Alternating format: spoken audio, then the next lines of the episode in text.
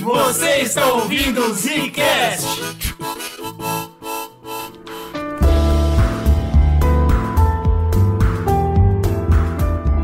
Está começando mais um Zcast no bagulho. Arigato gozaimasu, aqui fala o Brunoro. Aqui quem fala é Slow, você vai o quê?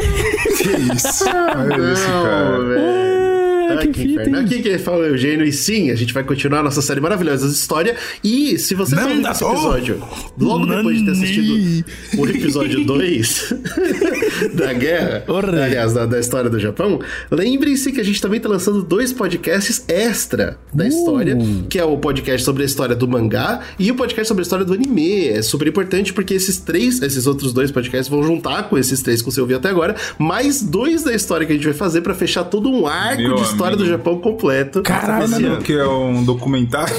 Cara, acho que é o maior estudo, maior estudo do Brasil japonês. Cara, eu vou te falar um negócio. Tem pouca coisa que a gente não vai contar nesse podcast aqui. Mas, né, fica, fica aí aberto, por quê? Porque se de repente você não. Puta, eu, eu adorei, foi muita coisa, foi muita coisa. Mas vocês esqueceram de falar dessa batalha e, puta, eu acho muito importante. Ah, Eles- com você pode se comunicar com a gente. Manda e-mail pra gente, manda mensagem. Como que eles podem falar com a gente? Tem várias maneiras, né?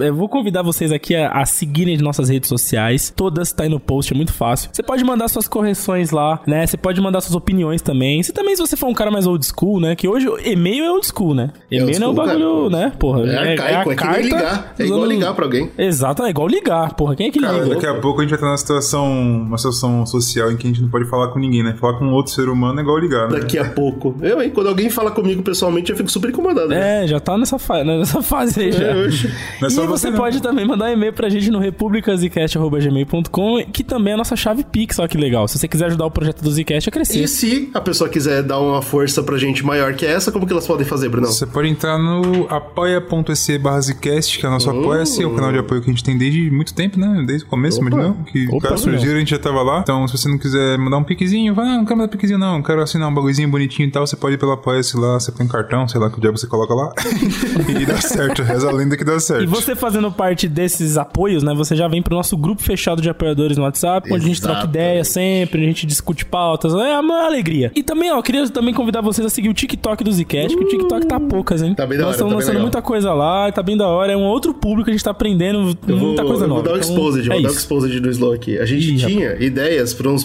pra umas programação diferenciada que a gente ia fazer esse ano, né? E tá, tá no projeto ali. E aí o Slow chegou, me jogou na parede e falou, cara, tudo agora foca TikTok. Agora a gente vai fazer TikTok, irmão. É isso, Acabou. a gente vai ter Então, uns projetinhos aí que vai acabar caindo lá pro TikTok. Siga nosso TikTok. E, Mas e assim, é porra. não tem o Slow dançando seminu, né? Eu achei estranho, Então, mas tá bom. É porque Esse é um dos não quero que projetos. seja cancelado o canal tão É um dos projetos, Brunão, calma, é um dos projetos.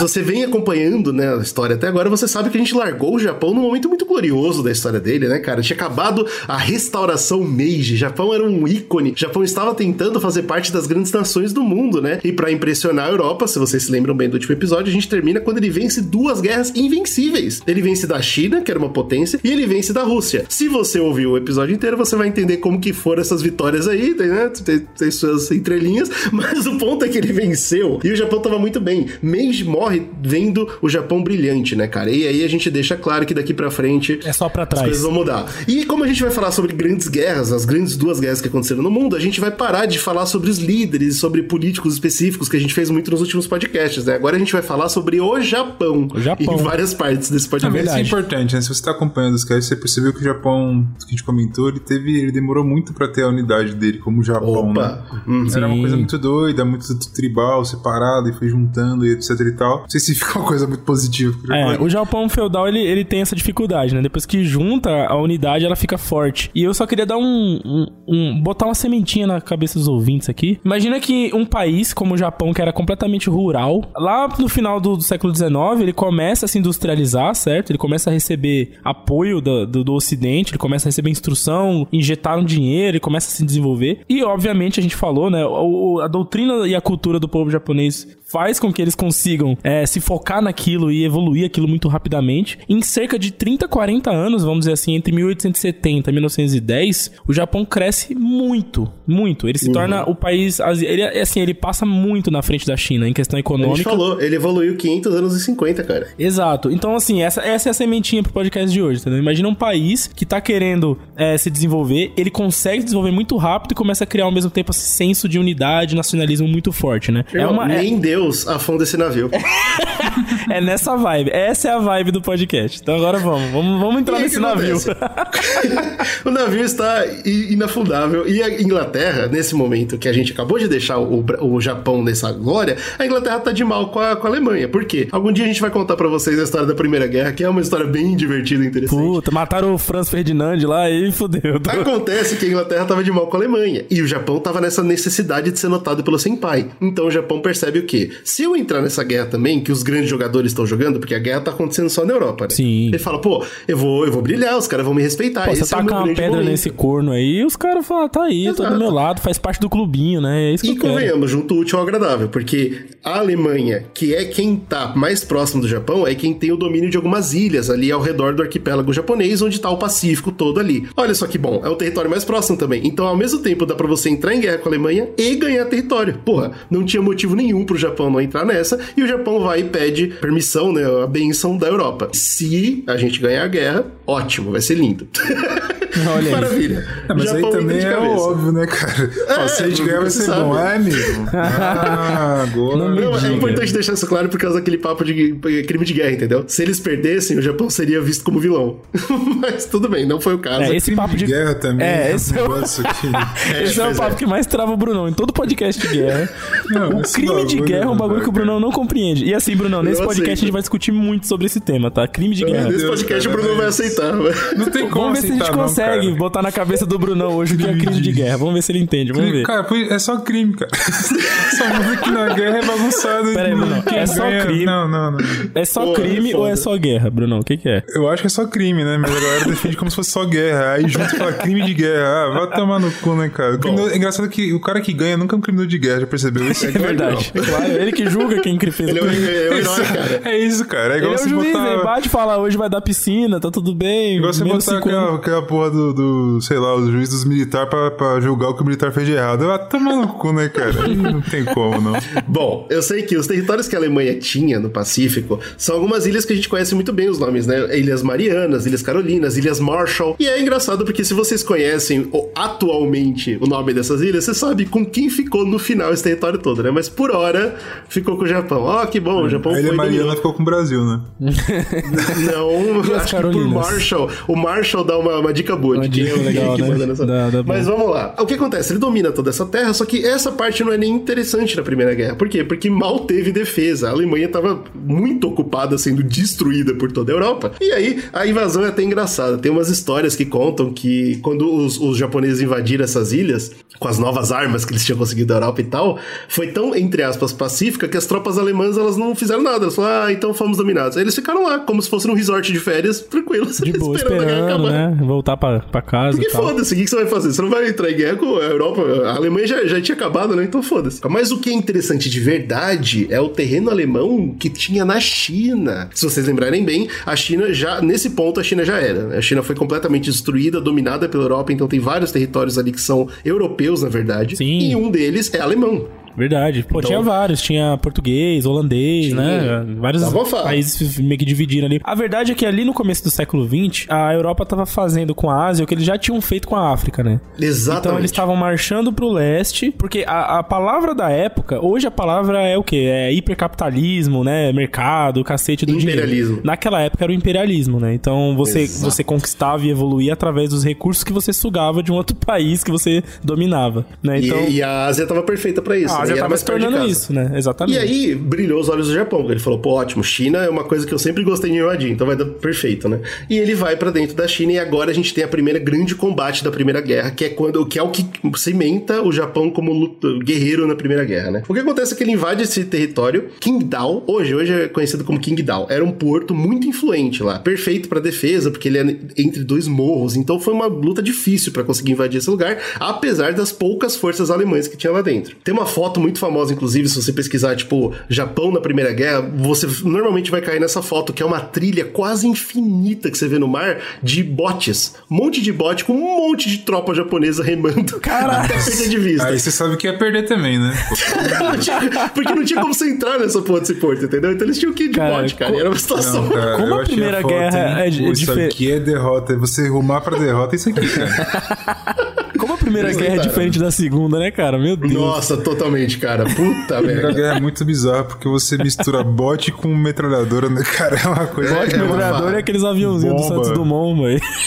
Opa, você quer saber de avião? Vamos falar de avião. Por dois meses, as forças alemãs seguraram a tropa, sendo que elas tinham infinitamente menos números e não tinham é, suprimento, porque tinha bloqueio inglês em todo o oceano. Então, assim, é, é, eles só defenderam porque o território era muito difícil de invadir se você fosse pela água. Certo. E olha só que, que coisa interessante, cara. Essa foi o primeiro combate registrado da história, tanto na- naval quanto aéreo. Ah, o que, que eu quero dizer era um ataque isso? simultâneo, né? Dos dois. Exatamente. dos dois- Obviamente não existia porta-avião nessa época ainda, mas o que você tinha era como você colocar os aviões hidroplanos, né, aqueles que, que boiam na água, acoplados nos, nos navios. Então o Japão veio com eles, deixava esse, esse avião na água e aí o avião partia voo, né? Então imagina um porta-aviões muito simples, muito inferior. Mas é muito legal, Caraca. cara, porque foi a primeira vez que isso aconteceu. Sim, pô, a primeira batalha naval barra aérea, né? Tipo, o Japão É que, muito emocionante. que botou pra E acontecer. foi o Japão, e foi o Japão, pega Os essa. caras se te olhando depois falando assim, olha lá, olha essa ideia aí, que bacana, fazer É, bagunças s- aí. Será que o Japão se apaixonou por essa estratégia? A gente vai ver isso acontecendo muito.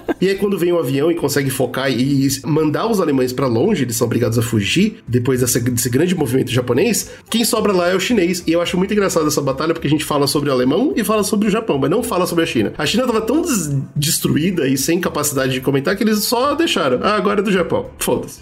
Eles nem tentaram lutar. É, é complexo. A gente fala assim, tipo, a China tá lá, fudida e tal. Claro que a gente não, não vai ter como falar disso aqui, mas se a gente seguir o o histórico, né, existe um porquê geopolítico ali, cultural, fim da China que aconteceu nessa época. Muito porque em 1911 a China se tornou uma república, né? Então é, mudou completamente a estrutura de governo. Só que assim, a China, é, vamos dizer assim, ela se tornou uma república de início meio fraco, entendeu? Muita influência ocidental, falta E de guerras todas, unidade. né? Acontecendo no seu Mu- território. muita É, guerra imperialismo interna. também, né? De vários lugares. Exato, então isso faz com Europeu E que. asiático, né? O Japão também não largou os caras.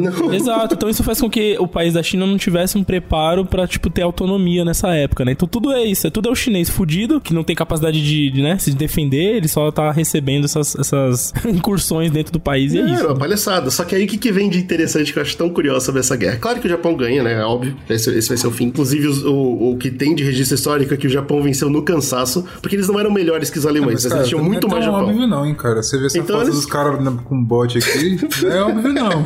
Pensa bem, como é que tava os alemães esperando aquelas espingardas velhas que você dava um tiro, tinha que é, empurrar a pólvora. Não, pior, dava um tiro e acabava a munição, que você entendeu? Que eles É, não tinham aí, a maioria dos rifles emperrava na hora da briga. Foda. A primeira bom, guerra, bosta. cara, foi feia, É, foi feia. Foi feia.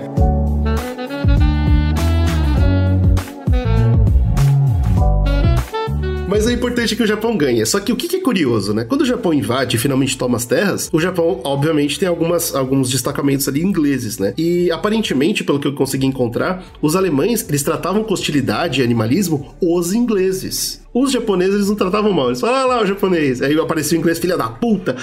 Bizarro, curioso. Muito estranho esse comportamento. Ah, Talvez. Uma tá- afinidade tá aí, regional, talvez, alguma coisa assim. É uma sementinha, talvez, porque mais tarde vai ser uma colaboração entre esses dois povos, não sei. Mas o japonês, o Japão então captura esses alemães todos e leva para um, olha só, para um campo de concentração. Pega essa. O campo de concentração Bando, que é conhecido por ter sido o, o campo de concentração da Primeira Guerra do Japão e que não matou ninguém. Os, os- os soldados alemães depois foram para casa em Cara, paz. mas eles mudaram ilesos. bastante, hein? Te falar. É, eles mudaram muito, eles mudaram muito. Mas você percebe a Fizeram sementinha? estágio, né? Os alemães fizeram estágio, opa, aprenderam, legal, voltaram pra casa pra depois fazer de novo, né? Então, Fazer- mas você, mas você entende, né? Como isso é importante. Os, os seus soldados Sim, eles estarem bem, estarem seguros. Aí que entra o primeiro aspecto sobre o crime de guerra, Brunão. Porque se os japoneses Não, cara, pegam. Para com isso aí, velho. É, cara. Se os japoneses pegam esse bando de soldado rendido e mata e esculhamba. Meu amigo, mas os caras A Alemanha- mataram, mataram um monte nas ilhas lá, cara. Cara. Qual que é a Não, mas ali foi A em hipocrisia, batalha, cara. Em batalha, Pô, porque que ali. batalha, É caba tá guardando um lugar, o outro caba quer entrar. Aí tem Mas porrada. não pode, né, cara? Não é assim, cara. É, fala, aí não, o outro fala assim. ideia. Não, o cara chega e fala assim: Eu vou entrar aí, meu irmão. O cara fala: Não vai não. Eu falei: Então eu vou lhe quebrar ali a cara. Então demorou. Então, aí beleza. Aí quem Aí. falou isso e deu tiro foi quem fez o primeiro crime, Não, cara, Seja porra, guerra ou é, não. é assim, ó, entendeu, Brunão? Quando você vai resolver um bagulho com a pessoa, a pessoa Cara. fala assim, meu irmão, vamos pras vias de fato, vamos pras vias de fato. Ninguém vai falar nada, vai lá,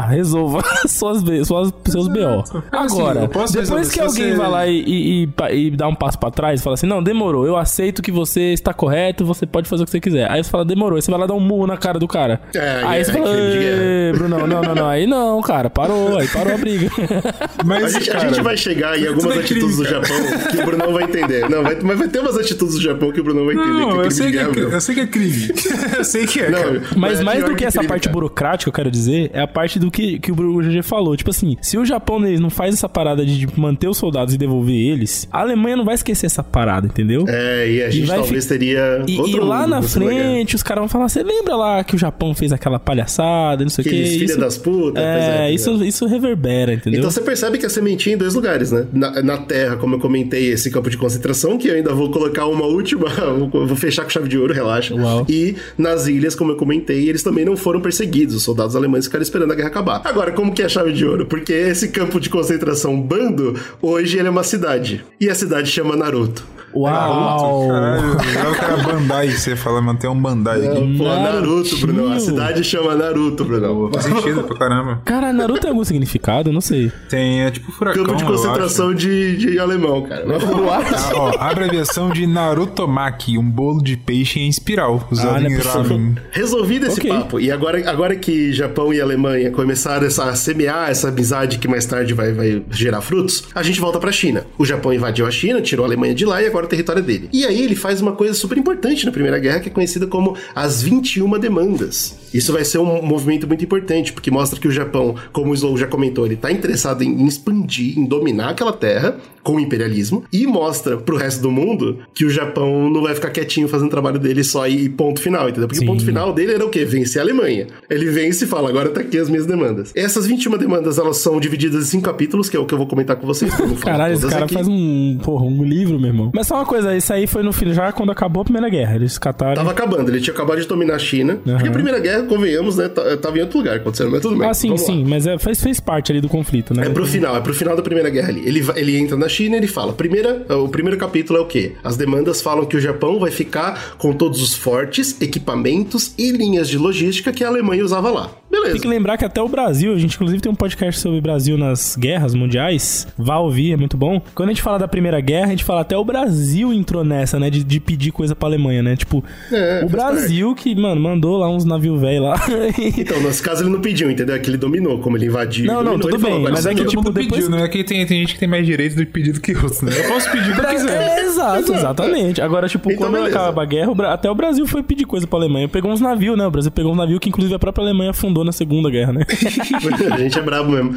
Que seja, o segundo capítulo falava como o Japão ia ficar com a Manchúria. Aí é interessante, Opa! por quê? Porque a Manchúria era, um, era uma loucura, era uma terra de ninguém. Porque, claro, olha só que curioso, eles invadirem a China e colocarem no documento. A China vai dar pra gente a Manchúria. Só que a Manchúria não é da China. A Manchúria não é do, do Japão e também não é da, da Rússia. É de quem tiver com as armas lá.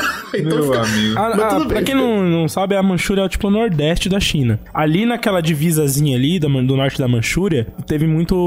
Foi muito dominado pelos mongóis. Uma parada que é muito é, importante dessa região, a gente vai falar bastante dela hoje, é porque ela fica num- numa meioca ali da Ásia, que é a divisa pra China, pra Península da Coreia, que sai pro Pacífico, e sentido Sibéria. Estupidamente Que cai na importante. Rússia. Ela tem ligação com todo o território e com o mar, cara. Exato, e nessa época aí, no, século, no começo do século XX, já se falava em petróleo, certo? E ali, Hum. pro norte, em sentido Sibéria, você tem muito petróleo. Ali na Sibéria tem petróleo pra caralho. É, você não precisa nem falar de petróleo, só carvão, cara. Já tem muito lá Carvão também. Então, tipo, é. É. uma região muito desejada, né? Todo mundo queria. E, e o Japão já tinha, inclusive, entrado em conflito com a Rússia em 1904, ali, por, Uhum. por essa região, né? É um toma lá da cá. Desde então, nunca é de ninguém esse território. Exato, Então, exato. o Japão já, já começou a abrir as asinhas demais. Então, ele já e pede a Manchúria é Manchúria. nossa. Já chega e fala, é minha.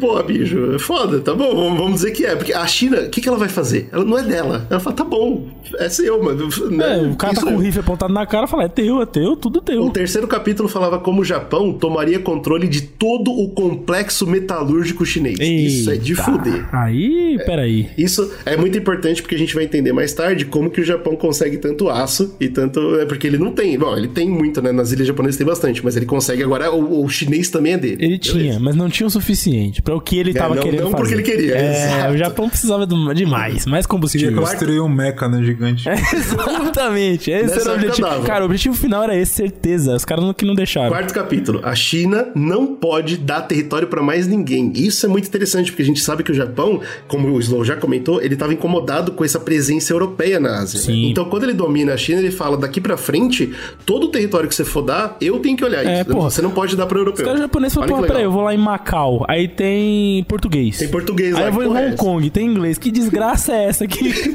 acabou com essa merda? Para de dar território, né? Ele exigiu. Isso é muito sério, porque China... adivinha quem não gosta, né? A Europa fica, opa. É, a Europa que tava marchando pro leste deliciosamente falou: pera aí, vocês estão empatando meu, minha foda aqui, que Mas é o que fode é o quinto capítulo. O quinto capítulo é o grande problema, porque o Japão tomaria, né? O quinto capítulo defende que o Japão tomaria conta de toda a economia chinesa e teria a última palavra sobre toda a legislação chinesa. Opa! Isso que o.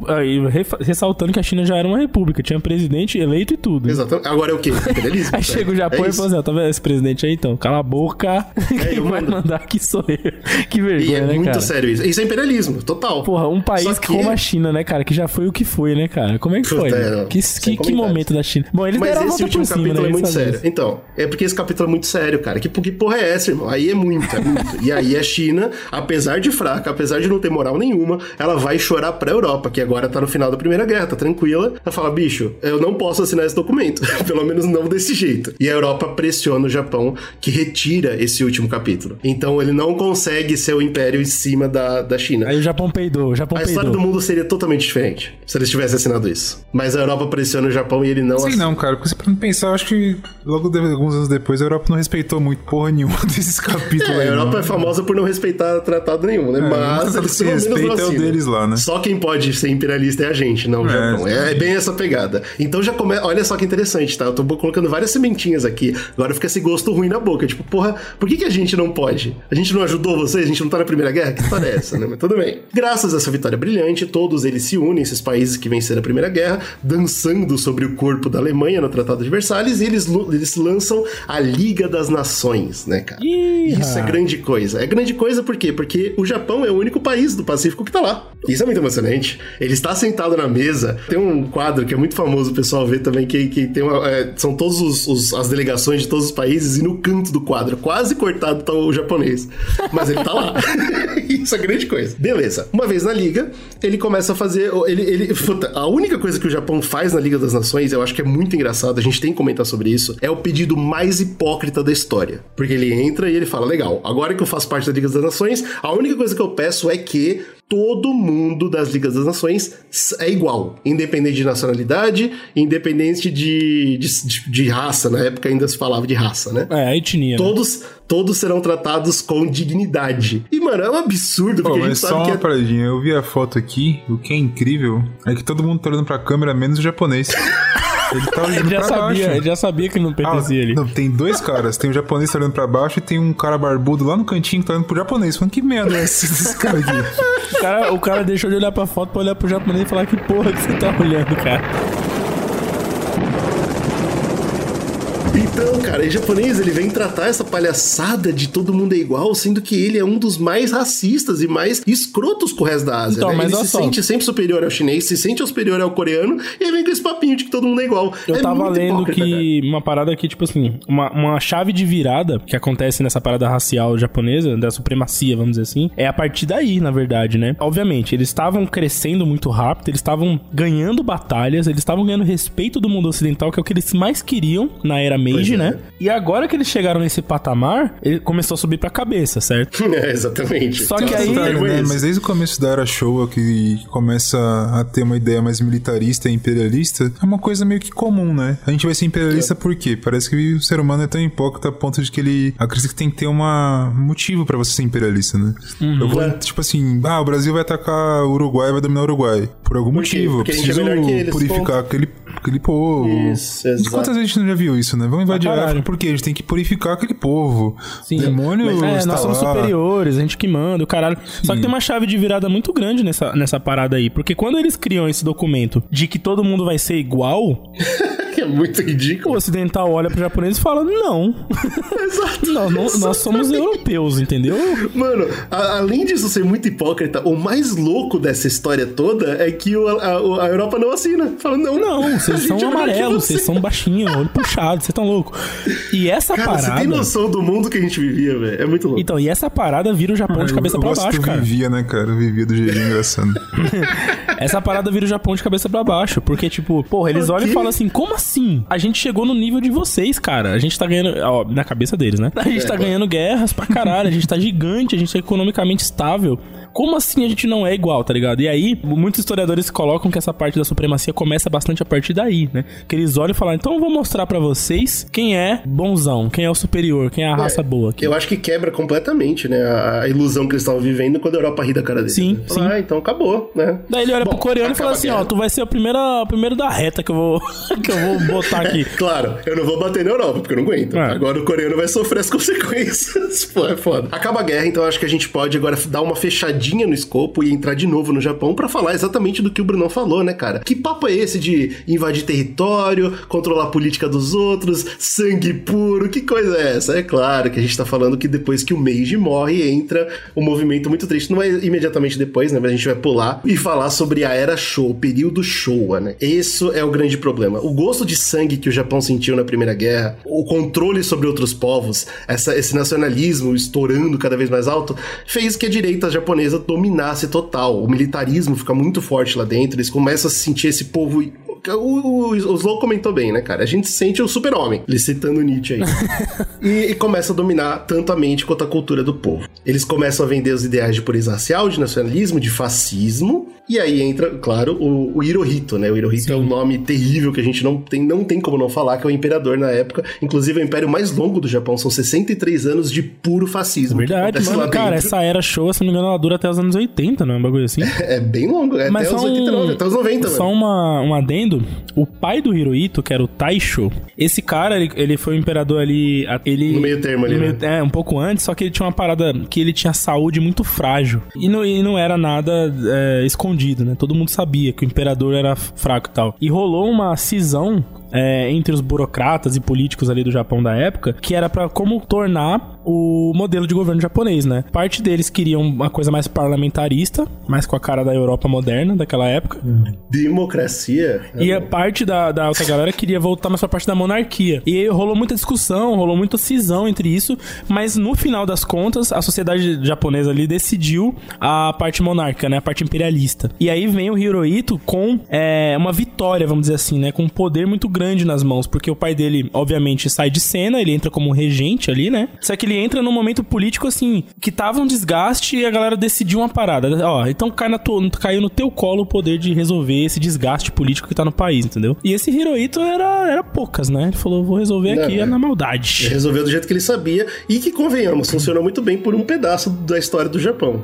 Depois deu tudo errado, É, mas é. no momento foi muito bom pra ele, né? Tipo, eles precisavam de um monstro, né? Sim, a gente ele sabe é- que esse nessa um época o monstro, mundo precisava. É, Esse cara era um, esse cara era um facho, tá ligado?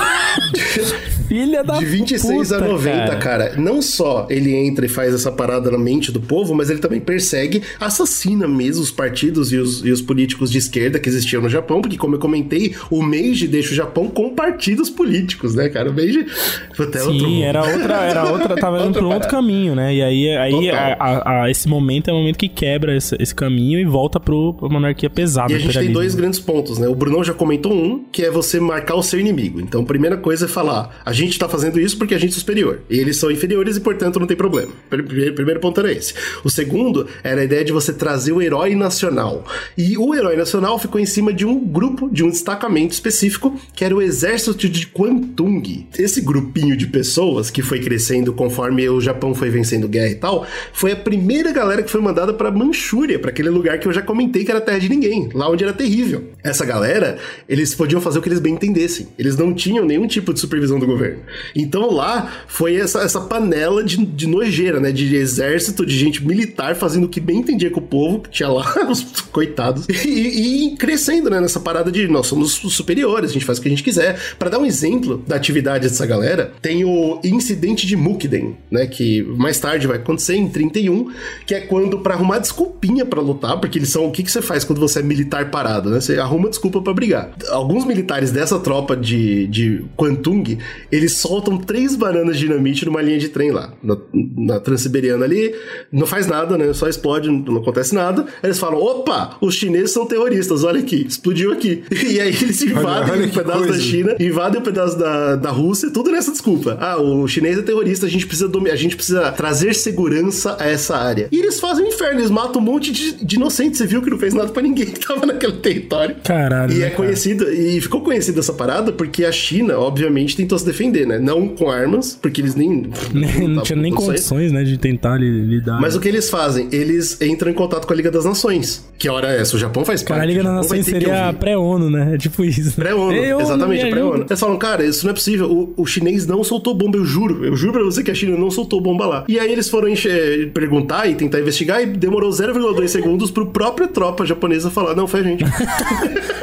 Os caras eram tão escroto e tão maluco que eles não tinham nem problema em aceitar que eles fizeram o, o ataque fake só pra invadir o, a, o, território. E quando eles invadiram o território da Manchúria, ainda matando um monte de civil, eles montam lá uma, uma espécie de cidade-estado de, dessa galera de Kwantung.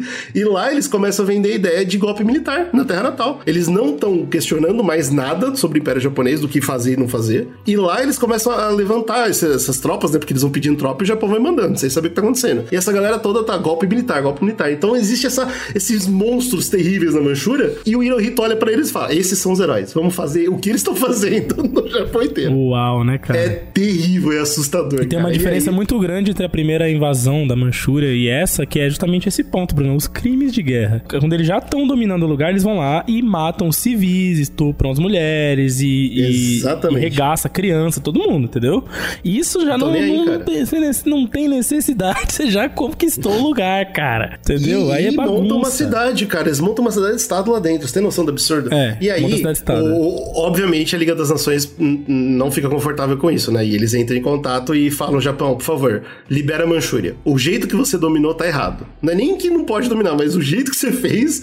Porra, bicho, é, vocês mesmos papo, aceitaram que foi ilegal. hipocrisia é muita loucura, cara. então, o Japão fala exatamente isso. Para com esse papo de hipocrisia. Aí, e ele porra. sai da Liga das Nações. Ele sai fora. Fala, não, sou, não faço mais parte, foda-se. É, eu vou ter que concordar com Japão aí nesse ponto aí, cara. Fala, não, você o pode clima... dominar do seu jeito aí, né? Eu no meu não pode. Pois é, mano, ele mete essa. E aí o clima fica super tenso. Os Estados Unidos é o primeiro a falar alto e falar: é o seguinte, a gente não corrobora o domínio do Japão sobre a Manchúria e a partir de agora a gente não vai mais fazer negócio com o Japão. Os Estados Unidos faz isso. É, os Estados, Estados Unidos, Unidos é... depois da Primeira Guerra tava como? Donado, ah, donado. Depois na segunda só administrando, né? Entrou na hora certa e o caralho. Mas assim, aí começa o primeiro rolê que, ah, sabe aquela treta que a gente falou entre Japão e Alemanha que não rolou, que o Japão passou pano, devolveu os soldados, isso, ficou tudo bem? Isso mesmo. Foi o que não aconteceu com os Estados Unidos e Japão, né? Porque, né, os Estados Unidos vai lá, começa a atrapalhar as rotas comerciais do Japão, começa a denunciar o Japão para todo mundo, começa a fazer alarde e começa a pegar mal. O japonês olha para os Estados Unidos e fala: "Porra, cara, vocês estão metendo louco já. Vocês estão passando dos limites, entendeu? Pera aí". E, o, e os Estados Unidos ele vai fazer uma grande campanha a partir daí de embargo, que vai durar anos pro Japão, que vai atrapalhar muito a vida do Japão e que eles não vão esquecer. Eles não vão esquecer. Não, agora nesses últimos anos, agora que a gente vai começar a Segunda Guerra de verdade, o Japão já tá de mal com os Estados Unidos, então não é do nada, tá? Quando a gente só vê a Segunda Guerra, a gente não entende toda essa história por trás, né? Mas eles já estão de mal. No, em 1936, uns dois soldados inspirados em Quantum ainda tentam invadir o parlamento, parlamento não, mas o império japonês ali e matar uma porrada de governante de esquerda que tinha lá, o que tinha sobrado no caso, e eles são executados, beleza. Acaba esse, não é um golpe militar, mas it's o que acontece é a mesma coisa, porque eles mataram um monte de político de esquerda, então o que sobrou é só político de direita. Então não rola o golpe. Mas, é, mas já, tava, né? já tinha rolado já, né? É, se, se, não sobrou ninguém de esquerda pra falar que tá errado, é um golpe. é, Foda. você eliminou a oposição, né? Aí não tem... O ah, que, que, que, você faz? Acabou. E, e dentro desse governo 100% de direita, em 1940, é quando o Japão lança a Associação de Assistência ao Império, que basicamente, pra gente entender, é o shogunato de gravata. Olha Olha aí. É a galera militar que vai falar em cima do imperador, entendeu? Perfeito. E, e agora pronto, tá fadado o destino do Japão, né? Só falta mesmo pra ele se fuder legal encontrar algum amigo tão maluco quanto ele na Europa. Será que ele vai encontrar? um bigodinho, um bigodinho famoso?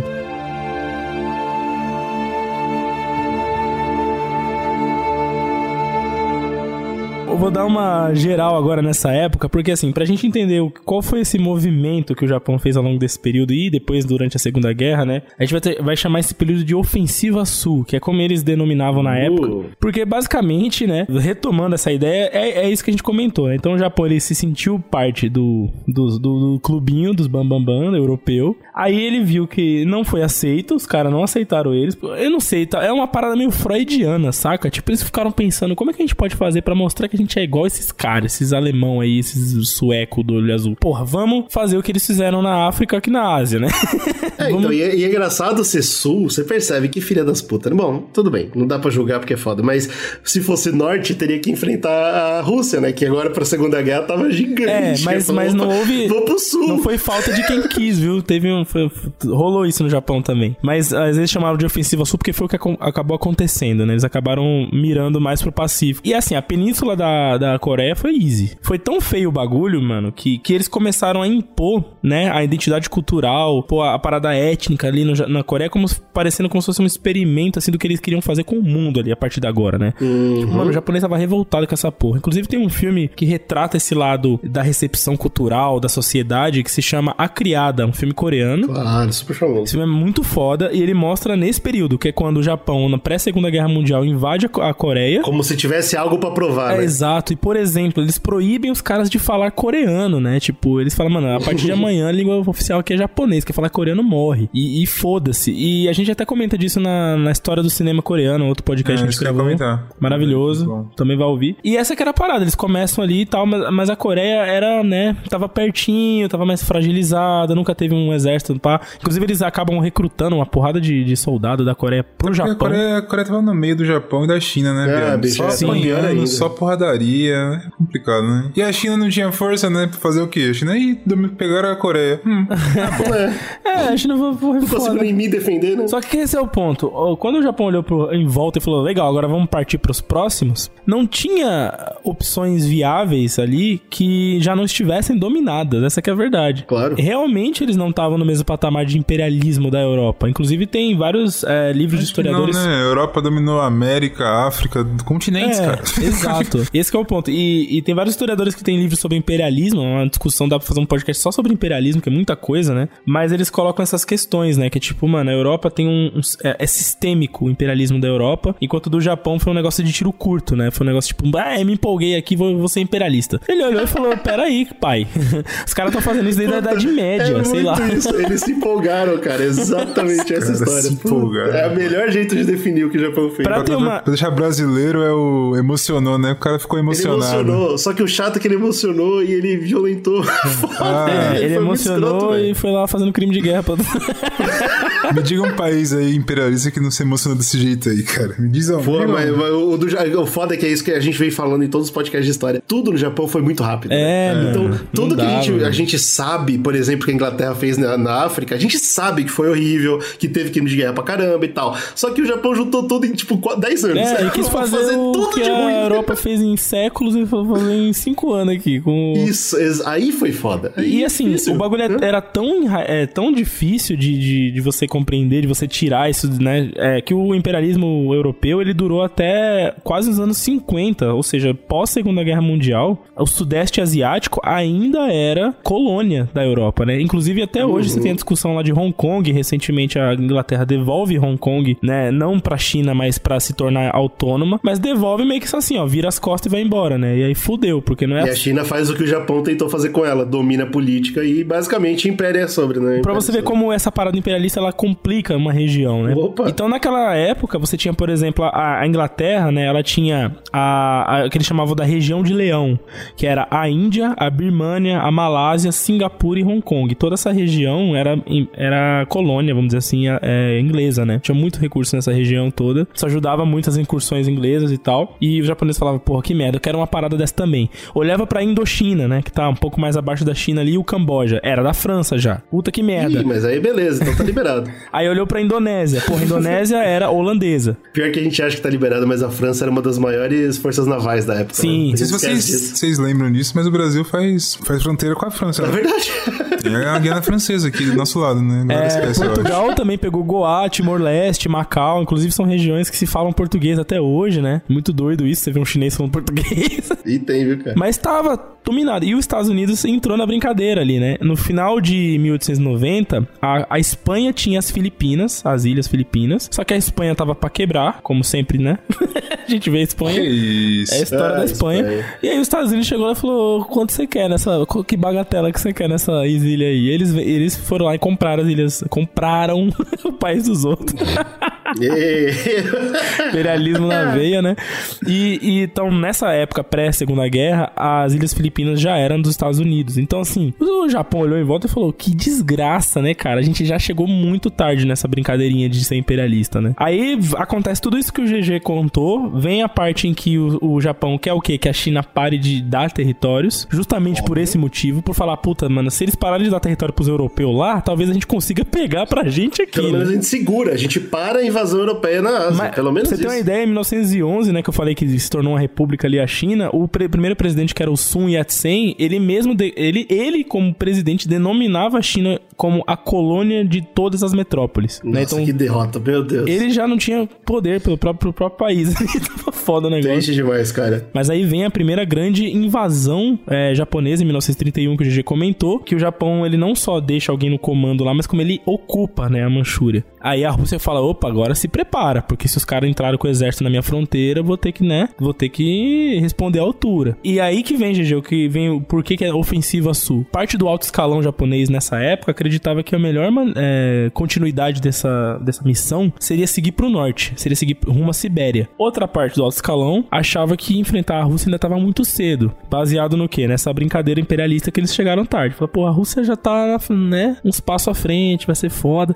Então vamos pro Suzão, vamos atacar o Suzão. E essa galera acaba conseguindo, muito porque, aquilo que você comentou também, parte desses territórios coloniais da Europa eram pouco militarizados, né? Vai ter menos recurso, mas vai ter recurso. O problema do Japão foi o timing, né, cara? Se eles não tivessem tanta pressa, se eles não tivessem emocionado, dava pra fazer muito, velho. Dava mesmo, dava mesmo. E aí, 1937, tava para começar a Segunda Guerra Mundial, os ânimos já estavam, né? A Alemanha já tava estralando. Inclusive, rolava bastante é, interesse da Alemanha nessas incursões japonesas, porque isso é, enfraquecia, né? Os possíveis inimigos ali deles, né? Inglaterra, Holanda. Claro, especialmente porque a Alemanha tava vendendo, ainda não, né? Mas como eles iam vender a Rússia como vilão, né? Porque comunismo, Sim. piriri. Então faz todo sentido. O nazismo cresceu a lá. com isso, né? Indo contra o é. comunismo, liberando a Europa do comunismo. A Europa então, vai lá, toda nazista. Vez que o, o Japão derrubava um navio russo, os caras, eita, o japonês é muito bom. Japonês... Inclusive, se você for considerar, o Japão foi um aliado muito melhor que a Itália, né? Porque fez porra nenhuma. Com né? certeza, a Itália só passou vergonha, mas o, o,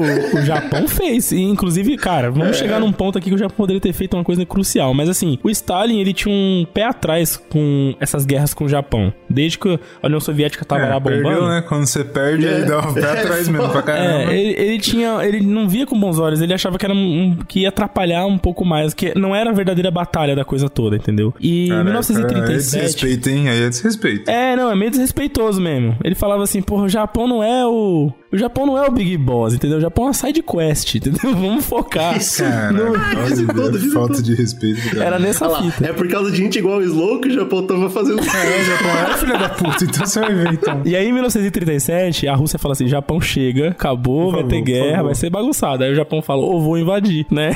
e aí ele. Quero ver. E aí o Japão leva muito mais soldados, acho que três ou quatro vezes mais do que a, do que a Rússia podia, naquele momento, disponibilizar ali, né? E eles invadem não só a Manchúria, que já estava ocupada, como eles atravessam pra dentro da China. E eles tomam Pequim. Ah. E tomam a capital da China naquela época, que era Nanquim. E Nanquim é uma batalha gigante, cara, que de um lado só, óbvio, né? Porque a, a, o- a- a população chinesa, os soldados, enfim, que tinha lá, os civis e o cacete, resistiram o máximo que pôde. Mas foi um grande massacre em Nanquim, que era a capital da China na época. É contabilizado mais de 300 mil mortes, né? Nossa, o que, velho, que terror. mais da metade de forma desnecessária, né? Então eles mataram muito civil, muita mulher, criança, gente que não tinha nada a ver com, com guerra. E era a política militar dos três todos que o Hirohito chamava, que era matem todos, queimem todos, saqueiem todos. Nossa. E assim- Aí, Brunão, crime de guerra, tá? É, esse é considerado um dos maiores cara. crimes de guerra da- da- do Japão. Que é assim, a diferença entre você ter os soldados fazendo isso por serem escrotos e a diferença de você ter o Estado mandando os soldados fazerem isso, né? Tipo, Que inferno, velho. tem uma diferençazinha aí, né? Que é o que, é o que o Bruno falou. A escrotidão acontece em guerra, não tem jeito. Mas nesse caso, era o Hirohito falando: rapaziada, é pra matar, estuprar e saquear, entendeu? Beleza? Show, Ordens. E façam isso na China, por favor, pra mostrar que a gente é Por bravo. favor. E aí eles tomaram a China. Grande Eu parte. acho que é assim, se o cara não quer fazer isso, fala, não, pô, eu acho que, né, saquear, estuprar e matar as pessoas é errado. Não faz guerra, irmão. Não faz guerra. Fica de boa na sua. Acabou. Não É, vai acontecer. tem isso, é então, verdade. é, é- é essa hipocrisia que me incomoda, entendeu? De deixar claro, porque o Slogan quer me atacar aqui. Tá querendo me fazer engolir minhas palavras. Mas assim, cara... Pô, sou um cara bacana, um cara batuto, um cara show. Irmão, fica na sua, parceirão. Mas aí a, a raiz desse problema tá nos grandes, nos comandantes dos países, né? Aí eles que deviam sair na porrada entre si, né? Não mandar um Concordo, Claro. pô. Esse é o bagulho que eu Aí gosto. come... Eu a raiz do bagulho aí- é essa. Só que Acho assim. que é eu acho que assim, a gente deveria, as guerras deveriam ser o seguinte, tá ligado? Porra, o cara lá é uma filha da puta, eu quero dominar o território do cara. Beleza, você é o, né, o líder da nação, nós não votamos por você, você não falou, ah, eu sou bom demais de estar aqui. Então vai lá, irmão. broca lá Pô, o UFC, brocando. broca lá, vocês dois É que é brocando. aquela parada, né, velho? Você é um brother que tá no país. E na Constituição do seu país diz o seguinte: se a gente entrar em guerra, você é obrigado a ir pra guerra. Senão, tu vai preso. Aí foda, os caras vão pra guerra. Vai, né? Ah, então eu vou.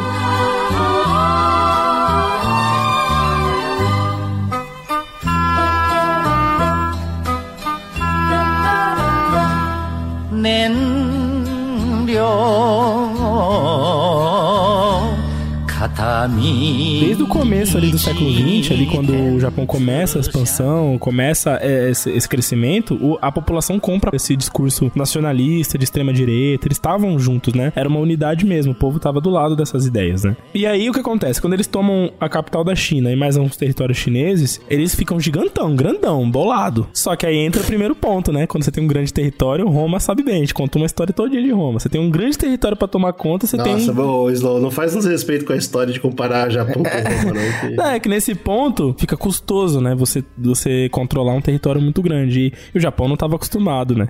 Vamos dizer, diga-se de passagem, a controlar um território grande. E aí isso Porque começa a ficar custoso. unificado faz pouco tempo ainda, né? Nem sabia o que era unificação ainda. Sim. É, mano, você tá muito louco. Rolou aquela treta da Liga das Nações que o GG falou. Os Estados Unidos, puto, eles foram lá e cortaram, conseguiram convencer ali os aliados europeus a cortarem toda a distribuição de petróleo que o Japão precisava. E isso era cerca de 80% do, do petróleo japonês. Todo era importado, né? E aí ele falou assim: agora eu quero ver você dominar essa região toda que você tá dominando sem recurso, né? Inclusive, é, foi nesse período que o Japão se endividou para um cacete. Foi mais de 15 bilhões de dólares estimados, né? De dívida externa que eles tiveram ao longo de- até o final da Segunda Guerra Outro, Mundial. outro bagulho que pra mim não faz sentido é essas dívidas externas, tá ligado? Não, isso aí não eu faz preciso sentido muito mesmo. estudar de economia pra entender essa Não, que se você estudar, você vai ver que não faz sentido. Porque É, porque fala isso pô, que tá não, tá devendo só tantos bilhões tá suave. Não, não tá suave, irmão. Não, tá Ah, fudido. Tanto, Tá tanto é? Como é que tá que suave? no Não, tá pós-segunda porque guerra... dinheiro é uma coisa que a gente inventou, velho. Não existe. É, bagunçado. Mas tanto é que no pós-segunda guerra, quem é que vem arrumar o Japão? Os Estados Unidos. Fala assim, ó, vocês estão quebrados, cara. Eu vou botar o dinheiro aí e reconstruir, né? Mas é, começa aí, essa dívida que vai depois quebrar no pós-segunda guerra, começa justamente nessa época. O Japão fala, eu vou manter, eu vou, eu vou segurar. Como que você pode segurar? Você tem duas opções. Ou você se rende às exigências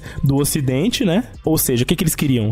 Retirem as tropas. Ou você faz o seguinte, você olha pras colônias, né, que tem recursos da- da- que você precisa, invade mesmo, toma. Que foi o que o Japão escolheu fazer. Inclusive. Isso, show. Show de bola. Pô, é mais fácil invadir. Vamos invadir. Eles invadem a Indochina. Pá, que era francesa, né? Como o GG Cara, falou. Vamos respeitar a, França conclusão primeiro. É mais fácil invadir. Pô, acho que a coisa mais fácil é invadir. É, não tinha meio, ó, essa aqui é da França. A França tem exército aí? Quase não tem. Tem meia dúzia de Jean-Pierre aí. Vamos invadir. Invadiu a, a Indochina. Porra, legal, gostoso. Aí o que que os Estados Unidos faz? Congela todos os capitais e contas de cidadãos e empresas japonesas lá nos Estados Unidos. Que nem está falando com a Rússia agora, né? Aí, a- aí o Japão falou, tô legal, então eu vou, porra, vou invadir outro lugar aqui. e vai lá e invade. É, o Malaias, Filipinas, que era dos Estados Unidos, Tailândia e Hong Kong. Toma, invadiu legal. Os Estados Unidos ele consegue fazer um outro embargo, convencendo mais países a entrar nessa brincadeira, inclusive a Rússia, de fechar os a distribuição de minério de ferro pro Japão. Ih, aí Aí fodeu. o minério de ferro é pesado, né? Porque nessa época só o que usava era ferro pra fazer arma. Exatamente. Aí o que, que o Japão fala? Agora então vamos bater na Rússia. Isso, aí errou. né? Péssima escolha. né, Agora, vamos fechar o ciclo, né? Eles vão fortes, né? Eles conseguem mais de 300 mil soldados, mais de 200 navios de guerra e mais de 100 aviões. E eles fazem toda uma movimentação pra quê? pra, mano, pra conseguir é, superar o embargo. Eles vão superar os embargos através da- das invasões e Através da conquistas, né? violência, Não, né, se você me falar que dá certo, eu vou ficar chocado. velho. Não, não vai dar certo, GG. Claro que não vai É isso que é meu ponto. Por isso que eu perguntei pra quê. Não, mas eles que não, foram cara, é Rússia eles porque a Rússia que- é o polo de petróleo. Os caras cortaram petróleo, eu eles precisam sei. disso. Acho que eles falaram, pô, Mas a Rússia é gigante, irmão. Mas, cara, Mas o o Japão, Japão- invadiu a China, meu amigo. Eles Tem acham- noção do que é isso? Os caras tá maluco, pô. Pensa só na história do Japão que a gente contou até agora. Quando que eles iam, na cabeça deles, imaginar que eles iam mandar na China um dia, cara? É. No dia que É eles o Rio passaram Grande uma... do Sul, pô, que quer dominar o Brasil inteiro. Faz sentido isso não, mano. Imagina o chinês, o japonês pensando, cara, a gente já dominou a China, a gente, não é, a gente é imparável, a gente é monstro sagrado. E assim, Putz, se os é, caras querem embargar a gente, eles estão querendo embargar o boss, eles estão malucos, a gente vai mostrar que não tem como embargar a gente, porque a gente vai bater neles. Essa que é foi a, a ideia. Tá, conta pra gente como é que É foi. bom, aí em 1939, ali, já começando a, a Segunda Guerra Mundial, tem a Batalha de Kalkingol. Essa batalha ela ficou muito famosa porque ela ali na, na divisa, né, é, da Manchúria pra Rússia, tem um rio chamado Kalkingol, que era onde o Japão, inclusive, falava, ó, aqui é a divisa do país da Rússia com a gente aqui da Manchúria. A Rússia, não, errado, é mais pra dentro, é mais pra dentro. aí o Japão, não, é aqui, por isso que ficou chamado... Pô, a Manchúria, como é que não tem mais nada sobre isso, né? Devia ter muito livro sobre essa parada, porque é É muito que a gente não ouve falar Manchúria- aqui, né, mano? Mas é bem, é bem, aconteceu Sabe muita por que eu coisa acho que mesmo. não tem? Porque quem escrevia sobre a história era morto logo em seguida. e não, não saía E aí a parada, Pô, cara, a Manchúria é da hora, cara. É que não tinha muitas linhas ferroviárias na região. Inclusive, o Japão fez questão de manter assim pra- pra dificultar é, a movimentação da Rússia sentido sul, né? Então, é, no início dessa guerra, dessa batalha, a Rússia tinha muita dificuldade de deslocar, deslocar tropas, né? Pra chegar lá, enquanto o Japão já tinha todo um, um caminho, vamos dizer assim, do Japão Península Coreana e Manchúria, né? Então eles já conseguiam rumar muito mais rápido e, fortalecer o lugar. Então começa com o Japão dominante naquela região. Inclusive, a- os mongóis atacam os japoneses e perdem também com, né, com o aval da Rússia ali. Vai lá, ajuda a gente, vambora, vamos tomar de volta. Pau neles, eles não aguentam. E o que, que a Rússia faz? Isso é impressionante, cara. O russo é uma criatura. A Rússia faz uma, uma reta. ele- é incrível. Cadê a Manchúria? Tá pronto, tá pra lá. Aponta o braço, beleza. A partir daqui, o Lenin aponta, Stalin aponta assim e fala assim: ó, tem uma reta, né? Então, beleza. Então vocês vão pegar todos os caminhões, tanques e soldados e vão fazer essa reta direta até a Manchúria. Eu quero uma reta de gente. Não. E sem zoeira, cara, eles fazem um tipo uma incursão em reta com infinitas tropas em fila, mano. Pra che... Vai chegando, morrendo, batendo, matando, morrendo. É, porque assim, tá difícil chegar lá, a gente não tem como chegar lá. Ah, beleza, então vamos chegar lá de um jeito ou de outro. Faz uma reta aí, vai todo mundo na fila, vai chegando nessa porra. E aí eles vão é, aumentando a quantidade de. Porra, aí a- o Japão vê o tamanho da Rússia, né? Pra caralho, é muita gente, hein, bicho, fudeu. E aí eles ganham essa batalha do Japão. Eles conseguem virar o jogo. Mas é óbvio, que novidade cho- chocante. E aí, quando eles tomam essa região do Kakingol, que é o rio, é, o japonês recua. Quando o japonês recua, aí o Stalin, aí que vem a parada. O Stalin fala assim: opa, parou, parou agora. Vou pegar que eles estão recuando e vou montar uma trégua. Uma trégua importante aqui, porque vai durar até o final da Segunda Guerra Mundial essa trégua, né? Ele, ele manda pro, pro imperador japonês é, uma carta de, de não um pacto de não agressão, né, entre os países. Então ele fala o seguinte. Mas acho que ele fez isso porque tava sacando que tava tomando no cu lá. Ele falou, mano, o bagulho tá pesado aqui na Europa. Se eu tiver que lutar em duas frentes, eu vou me foder igual, é, igual a Alemanha, né? Essa. Exatamente. É Esse era o ponto, que o Stalin não acreditava que essa era a verdadeira batalha que ele tinha que focar, né? Então eu falei assim, porra, cara, eu vou perder tempo com o Japão aqui fudendo a minha fronteira, atrapalhando a minha vida. Pra quem e já agora... jogou sabe como é que é chato o tal do... Dos bárbaros. Bárbaro. É o bárbaro batendo na porta. O cara, para, eu tô lutando politicamente, é uma outra é parada. Ele tava já na... Agora já começou a Segunda Guerra Mundial, né? Já tava com o bagulho lá pesado na Europa. Ele chega e fala assim, agora que eu consegui dar uma assustada no Japão, eu vou fazer um pacto de paz, eu sei que eles vão aceitar. De fato, eles aceitam porque, assim, é... imagina que o Japão agora já tava se engraçando pro lado do eixo, né? Ele assina aquele documento que eles fazem, o eixo, né? Inclusive a Alemanha ajuda com várias informações, com suprimentos e tal, para essa ofensiva amigos. sua acontecer. Vamos dominar o mundo junto? É Itália, Japão e Alemanha, tríplice maluquice. Porra, não tem erro, né, cara? e a Argentina? Argentina lá esperando a vez dela, né? E aquela coisa toda. Aí fala assim pro Japão, Japão, presta atenção. A gente vai entrar em uma guerra. tá? Eu tô, uma série. Não sei se você tá sabendo. É uma série, viu, Japão? É de verdade. Uma de verdade, uma grande mundial. E assim, não sei se você tá sabendo que eu tô do outro lado da sua, entendeu? Aí você pensa o seguinte: a gente tem duas opções. A gente vai lutar aquela guerra lá geral do mundo, mas além dessa do mundo, a gente vai lutar a nossa aqui, que é foda, entendeu? Que aí vai bater, vai bater de fato na gente. Morre a gente, essa aqui morre a gente, lá morre os outros. Ou a gente faz assim, aqui não briga aqui e briga lá com os outros lá.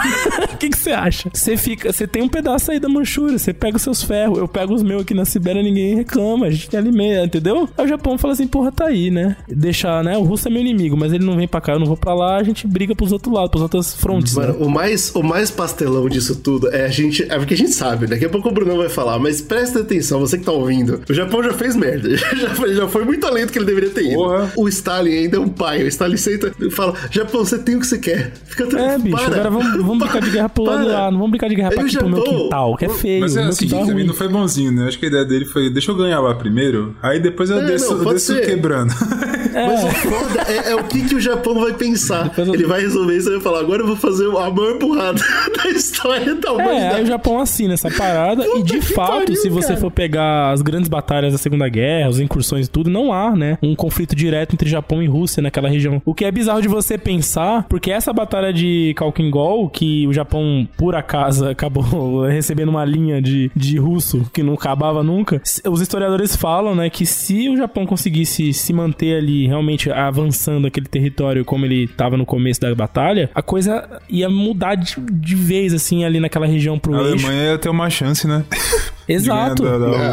Porque, ah, cara. Por favor, esses historiadores aí não entenderam não é, cara, Eles não ouviram o podcast. Não, cara, porque. Manda o Zcast pra eles. Não, assim, obviamente que o Japão nunca ia conseguir chegar nesse ponto. Mas se ele consegue, Porra. por acaso o russo cai na, na, na, cilada, na bilada, de gastar tropa, de gastar recursos naquele pedaço e não foca onde tinha que focar de fato, de alguma forma eles poderiam dar uma vantagem gigante pro eixo dominando o Pacífico, né? Eu acho que se ele ficasse focado ali e aí a Alemanha fala, show, agora eu vou focar tudo na Rússia, quem sabe ele não ganhasse. Porque teve uma época quando invadiu a França, deu aquela freada, né? A Inglaterra deu uma peidada. Talvez às vezes não entrasse na guerra, ficasse só naquela palhaçadinha de opa, vou ficar aqui dando Recurso, arma e. É, é muito cara, tem que lembrar cara, que a Inglaterra, a Inglaterra estava perdida já, cara. A Inglaterra já era dos caras. É que o, o, a gente já falou sobre isso no podcast também. Eu não lembro qual foi o cast agora, Dunkirk, foi Dunkirk. Cara, se não foi. Os alemães pararam, eles pisaram no freio. Eles iam tomar a Inglaterra. Claro, Só que eles pisam sim. no freio e vira pra Rússia. Ah, agora você imagina. Né, velho?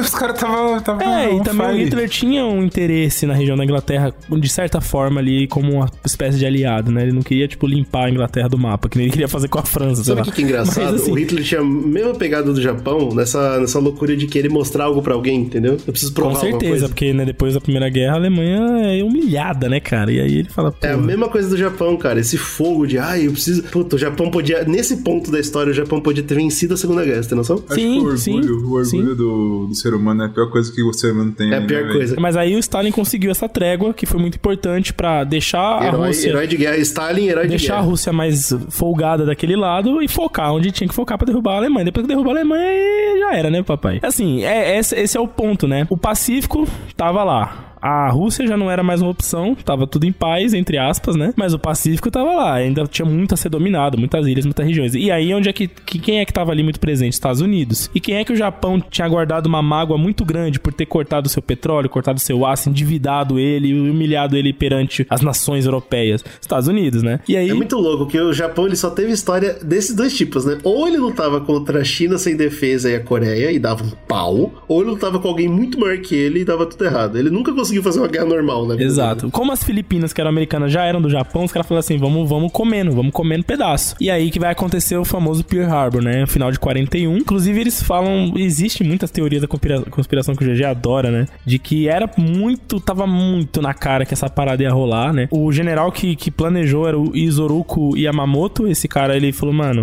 vamos pegar uma base. Planejou.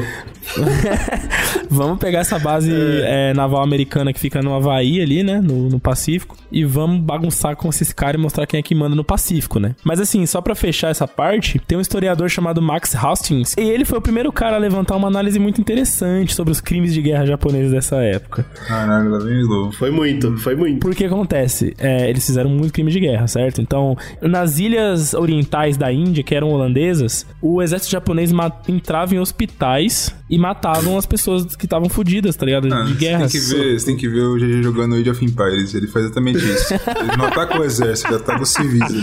Eu aprendi com o Japão, cara.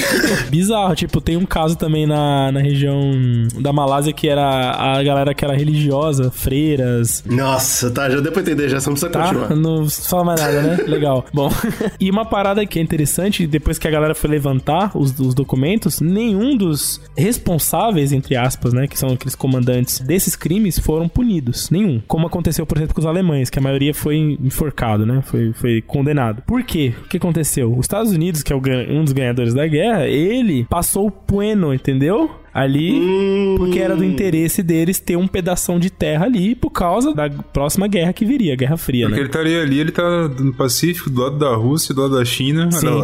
E é muito doido isso, porque na época, ok, aí o que a gente estuda, basicamente o que a gente estuda, e até hoje a gente estuda aqui no Ocidente é, acabou a guerra, os Estados Unidos jogou a bomba lá e tal, isso aqui, aí os Estados Unidos chegou no Japão, jogou dinheiro lá e reconstruiu o país e acabou. Ninguém fala dos crimes de guerra que ninguém jogou. Inclusive, isso é uma vertente, eu não sabia disso, tem uma vertente é, lá no Japão de vários artistas que que, afirmam esse ponto de vista histórico. Fala assim, o Japão não fez nada, não. Não, é, não é só artista não, né? O, é, os políticos japoneses. Isso. Tem aquele tem cara coisa... que fez o... Dro... Bicho, tem brasileiro que faz isso, que fala que o nazismo nunca existiu. é, esses revisionismo histórico bizarro. Tem o cara que fez o Dragon Quest. Ele, ele falou publicamente, ele falou, não tem essa porra não.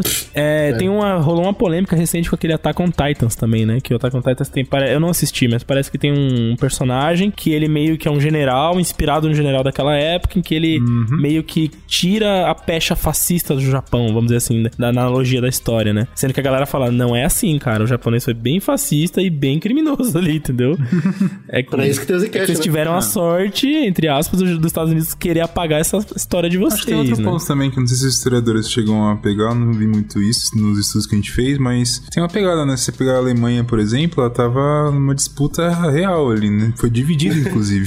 você tinha a União Soviética e os Estados Unidos dividindo da Alemanha, literalmente. Enfim, uma disputa política. Então, acho que você punir eles era uma coisa talvez mais esperada, alguma coisa nesse sentido, enquanto o Japão não teve muito disputa. Não teve, né? os Estados Unidos chegou primeiro. Os Estados Unidos né? falou assim: ó, é meu, quem manda sou eu, e agora todo lado da União Soviética que a gente tá tretando lá em cima, não tem muita disputa, né? Agora rolou essa disputa na dessa. Coreia, né? Entre Estados Unidos é, e. É verdade, pega essa. Os Estados Unidos, acho que ele entendeu que entrando aqui no Japão, sem, sem a União Soviética estar aqui, o comunismo, né, que é o que eu tô lutando agora, é o novo inimigo, não tem problema nenhum. Uhum. Então ele Mas tá acho aqui, que é, né? é legal o Bruno explicar pra gente como é que se deu esse negócio do Japão cair na mão dos Estados Unidos totalmente.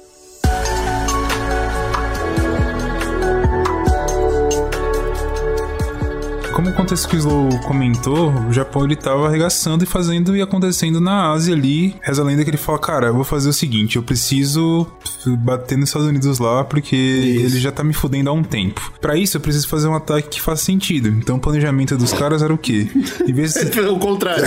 então, é vamos pegar uma base, né? Tipo, tanto que o ataque não foi, ah, sei lá, Torre Gêmeas. Não, vamos fazer um ataque numa base. Isso vai diminuir o poderio deles, porque por mais que eles não tivessem entrado na guerra ainda, eles estavam estavam com poderio legal. Mas não tava no mesmo poderio, por exemplo, produzindo pra, tipo, como se estivesse em guerra, né? Ele tava produzindo pra vender. Se a gente chegasse ali em Pearl Harbor e regaçasse legal mesmo, que eu acho que era o plano deles, os Estados Unidos vai se enfraquecer. Uma vitória, tá uma vitória de verdade. É, tipo, os Estados Unidos vai se enfraquecer, ele não vai entrar na guerra, pelo menos não tão rápido assim, ou enfim, Nossa, outras consequências. É muita ignorância, né? É muita falta de visão, velho. Tem E jeito, aí, né, o que cara? eles Tá bom. fizeram? Eles fizeram um ataque quase simultâneo, assim, né? Ele, foi- ele não atacou uma coisa. Talvez seja um erro também. Talvez fosse interessante ele focar numa coisa só, mas enfim. 90 minutos antes deles atacarem Pearl Harbor, é, 5 mil japoneses atacaram uma força britânica lá no- na Ásia. Logo depois eles foram atacar Pearl Harbor, que foi 7 de dezembro, por volta das 8 da manhã. Fizeram duas ofensivas, uma com 183 bombardeiros, e uma hora depois teve uma segunda ofensiva com 176 Esses, bombardeiros. desses nenhum voltou, né? Porque os caras se matavam. Então, voltou vários, inclusive. Louco. porque tem, tem uma parada do kamikaze, e a gente vai chegar aqui no cast sobre isso, mas eu tava dando uma olhada geral. O kamikaze era uma coisa que o, o próprio japonês exército desesperado falou: a gente vai fazer isso. Isso aqui é uma manobra de exército mesmo. A gente vai fazer o bagulho de se matar Esse mesmo. bagulho era uma medida de desespero, não era uma estrutura do exército. Exato, por, enqu- por enquanto não era. Nessa época te- Olha que aconteceu, loucura, os cara. caras falam assim, pô, acabou a gasolina, o fudeu a bomba não saiu e eu vou tacar o avião. Aconteceu, mas foi coisa pontuais, entendeu? Nossa, pra mim, Pearl Harbor é sinal de, de kamikaze. Então, Não. é engraçado porque Pearl Harbor é o começo ali da, da, da entrada de fato, né? do- De, ambos os países, né? Japão e, e a- e Estados Unidos entram de fato na guerra com Pearl Harbor. E aí você Uhum. já pensa, cara, já cai com kamikaze no começo da guerra, quer dizer que eles já são loucão mesmo, Pra né? mim era isso. Tem o, o fato do, do japonês, a gente vai falar um pouco sobre isso aqui, de como ele é visto historicamente. Eu acho que é uma coisa que o Japão até gosta, eu tenho essa impressão, porque tem toda aquela. É, como se fosse um resgate. Para ele sempre tenta buscar uma essência do- da parada, né? Nesse caso era uma essência bem, tipo, do, do guerreiro samurai, tá ligado? Coisas nesse sentido. Então a honra, dar a vida pro, pro um objetivo e piriri, eles vendiam muito isso e isso foi uma coisa que ficou, né? Hoje em dia a gente tem aquela visão de que o, ja- o ja- o japonês lá, o soldadinho, ele prefere se matar e levar o máximo possível do que se render, por exemplo. O que Isso. não é verdade, né? Todo mundo faz isso. Mas de fato, quando você vê os números, a maioria. Então, tipo, o que acontece? Pô, quando talvez um americano ia lá atacar a bomba e falava assim, pô, a bomba não travou, não saiu, pô, chatão, vamos voltar e tentar de novo. O Japão falava, não, não tem outra tentativa. Não posso voltar sem tacar uma bomba sem levar uns, uns dois aviões comigo. Vou tacar o avião então. Foi mais nesse pensamento do que no pensamento de vou lá pra me matar. Quando a gente for falar dos kamikazes, eu explico qual que era a ideia por trás. E não foi a ideia aqui no começo. Tipo, eles não foram com gasolina só de ida, tá Que ligado? loucura, cara. Não, eles foram Era um pra... ataque estratégico inteligente. Exatamente, mas não deu muito certo. Mas, No último entendeu? momento, Caramba. eu taco o E avião. as baixas foi Estados Unidos não estava preparado pelo ataque, né? Ou enfim, né? Polêmicas aí por trás disso. Mas diz, diz a, a história que os Estados Unidos tava- não estava não tava preparado e teve uma, uma baixa de 4.500 pessoas, perdeu quatro coraçados, 180 aviões e três contra-torpedeiros. Caralho, muita coisa. Bastante hein, coisa. Pra uma ilhazinha. Mas não foi suficiente, né? Pois é, bicho. Não, porque assim, o que a galera tanto faz que o Brunão fez a piadinha, pra quem não sabe, é que, tipo, que os Estados Unidos sabia que isso ia rolar e deixou rolar, não avisou ninguém, falou, Tenho deixa absoluta rolar. certeza, absoluta certeza. Pra você ter a desculpinha, né, de falar, porra, fui Vou ter que atacado, entrar e vou arregaçar. ter que bater nos outros, então não sei o E quê. agora com o sinal que o Brunão tá falando que uma hora e meia antes ainda teve um ataque na Inglaterra, que tava de papo com, com os Estados Unidos, é muito estranho. mais Dado o contexto que eu falei aqui, tava meio na cara que ia rolar mesmo, né? É claro. Tava. Só que o louco mesmo é, é isso é extremamente longe dos Estados Unidos, né, cara? Isso é uma ilha no Pacífico longe pra caramba. É, Havaí, sim, né? sim, sim. Porque é, o- os Estados Unidos vende Pearl Harbor como se tivesse sido no coração dos Estados Sim, Unidos. né? obviamente. Se a bomba caísse mais pro lado, derrubava a estátua da liberdade. Foi a coisa mais terrível do mundo. Nada, Bicho, ixi. Assim como o, o Japão precisou fazer todo um, um discurso ideológico nas escolas, inclusive, pra que o japonês ali fala, pô, a gente tá sendo injustiçado, a gente é raça superior, os outros são uns, uns merda e não sei o que lá. Objetificar o inimigo, né? Tipo, o americano é como se fosse um animal, assim como o nazista fazia com o judeu, que era como se fosse um rato, tá ligado? Essa parada, é, é, os Estados Unidos fez a mesma coisa, tipo, agora é uma vingança, os caras vieram aqui no nosso território, a gente não tava entrando na guerra. O que, que eles falavam pra Porque molecada? Molecada, tem uma a próxima bomba vai cair na cabeça de vocês, hein? É, exatamente. E tem um discurso, tipo, um pouco tempo antes, que era pessoas falando assim, cara, a gente não vai entrar na guerra. Eu não vou mandar os meus jovens pra morrer na Europa. Eu quero que a Europa se foda. pode crer, pode Existia crer. esse é, discurso. Soava mal, né? Era, é era muito negativo. Pra você fazer, pô, o que que eu preciso também, isso entra na, na polêmica toda, né? O que que eu preciso pro povo apoiar eu ir lá na Europa pra, pegar os filhos dele e matar Tem que tudo ser lá? pessoal. Tem que ser pessoal, tem que ser defender É. o nosso povo e eles chegaram aqui. É meio que isso, né? Nossa, é muito. Ai, ai, ai. Ai, ai, ai. Já Estados Unidos. Quem é que cai na sua? Se coça todo Outra parada é que o almirante Neguno lá, que era um dos caras que estava responsável pelo ataque, ele sofreu muitas críticas, porque a galera falou, pô, beleza, você fez o ataque lá, fez essa baguncinha, mas ela não foi suficiente, devia ter levado muito mais avião, tá ligado? Tinha que ter feito um estrago É, muito porque maior. eles não porque... dominaram a ilha, né? Eles tinham que ter dominado a ilha, né? É, sei lá o que você tinha que fazer, cara. Você tinha que fazer aquela ilha desaparecer pra não ter nada. Não podia ter um avião em pé lá, cara. Porque você destruiu 180 avião. Foda-se, tinha 10 mil, tá ligado? É, não vale muita coisa, Tipo não. assim, velho. você fez um ataque que pode ter doído um pouquinho nos caras? Pode, mas, pô, pros caras falarem assim, pô, agora eu vou atacar vocês pra ver. E fudeu, né? eu acho que o objetivo era dar uma segurada. O Japão fez um duplo favor, né, para os aliados. Fez pacto de paz com a Rússia e, e cutucou os Estados Unidos. Exato. Parabéns, E, Japão. tipo, O Japão derrubou a- a- o nazismo, é isso que a gente tá Japão falando. levou o nazismo, né? E Exatamente. tem a parada também, tipo, além do que a gente tá conversando aqui, tipo, ó, vingança, eles atacaram no meu território e tal. E os Estados Unidos vendeu toda aquela parada. Pô, foi um ataque covarde, porque você fez um ataque no país sem declaração de guerra. Que é essas hipocrisias que existem por trás. O cara tem que avisar, vou, vou, vou lhe atacar aí. Você tá, tá ouvindo que eu vou lhe atacar? O cara fala, estou ouvindo que você vai me atacar. Aí pode matar as pessoas. Senão, não pode. Enfim, tem toda essa parada. Os Estados Unidos não estava politicamente na guerra, apesar de estar economicamente. que Eles estavam bancando a guerra legal. Que é uma outra hipocrisia em, tudo- em volta disso, né? Tipo, eu estou vendendo arma É. pra Inglaterra matar vocês aí. Não, mas ó, Mas ela não vem me atacar. Eu não tô na guerra. É, Existe- Eu estou falando pra galera Existe- parar, cortar coisa pra não ir pra você, tipo petróleo, caralho, mas eu não tô envolvido com existe nada. lei pra Faz isso na anos, guerra faz também, anos. por exemplo. Ah, Faz sim, anos claro. que eu tô fazendo bloqueio econômico no Japão, mas eu não tô na guerra.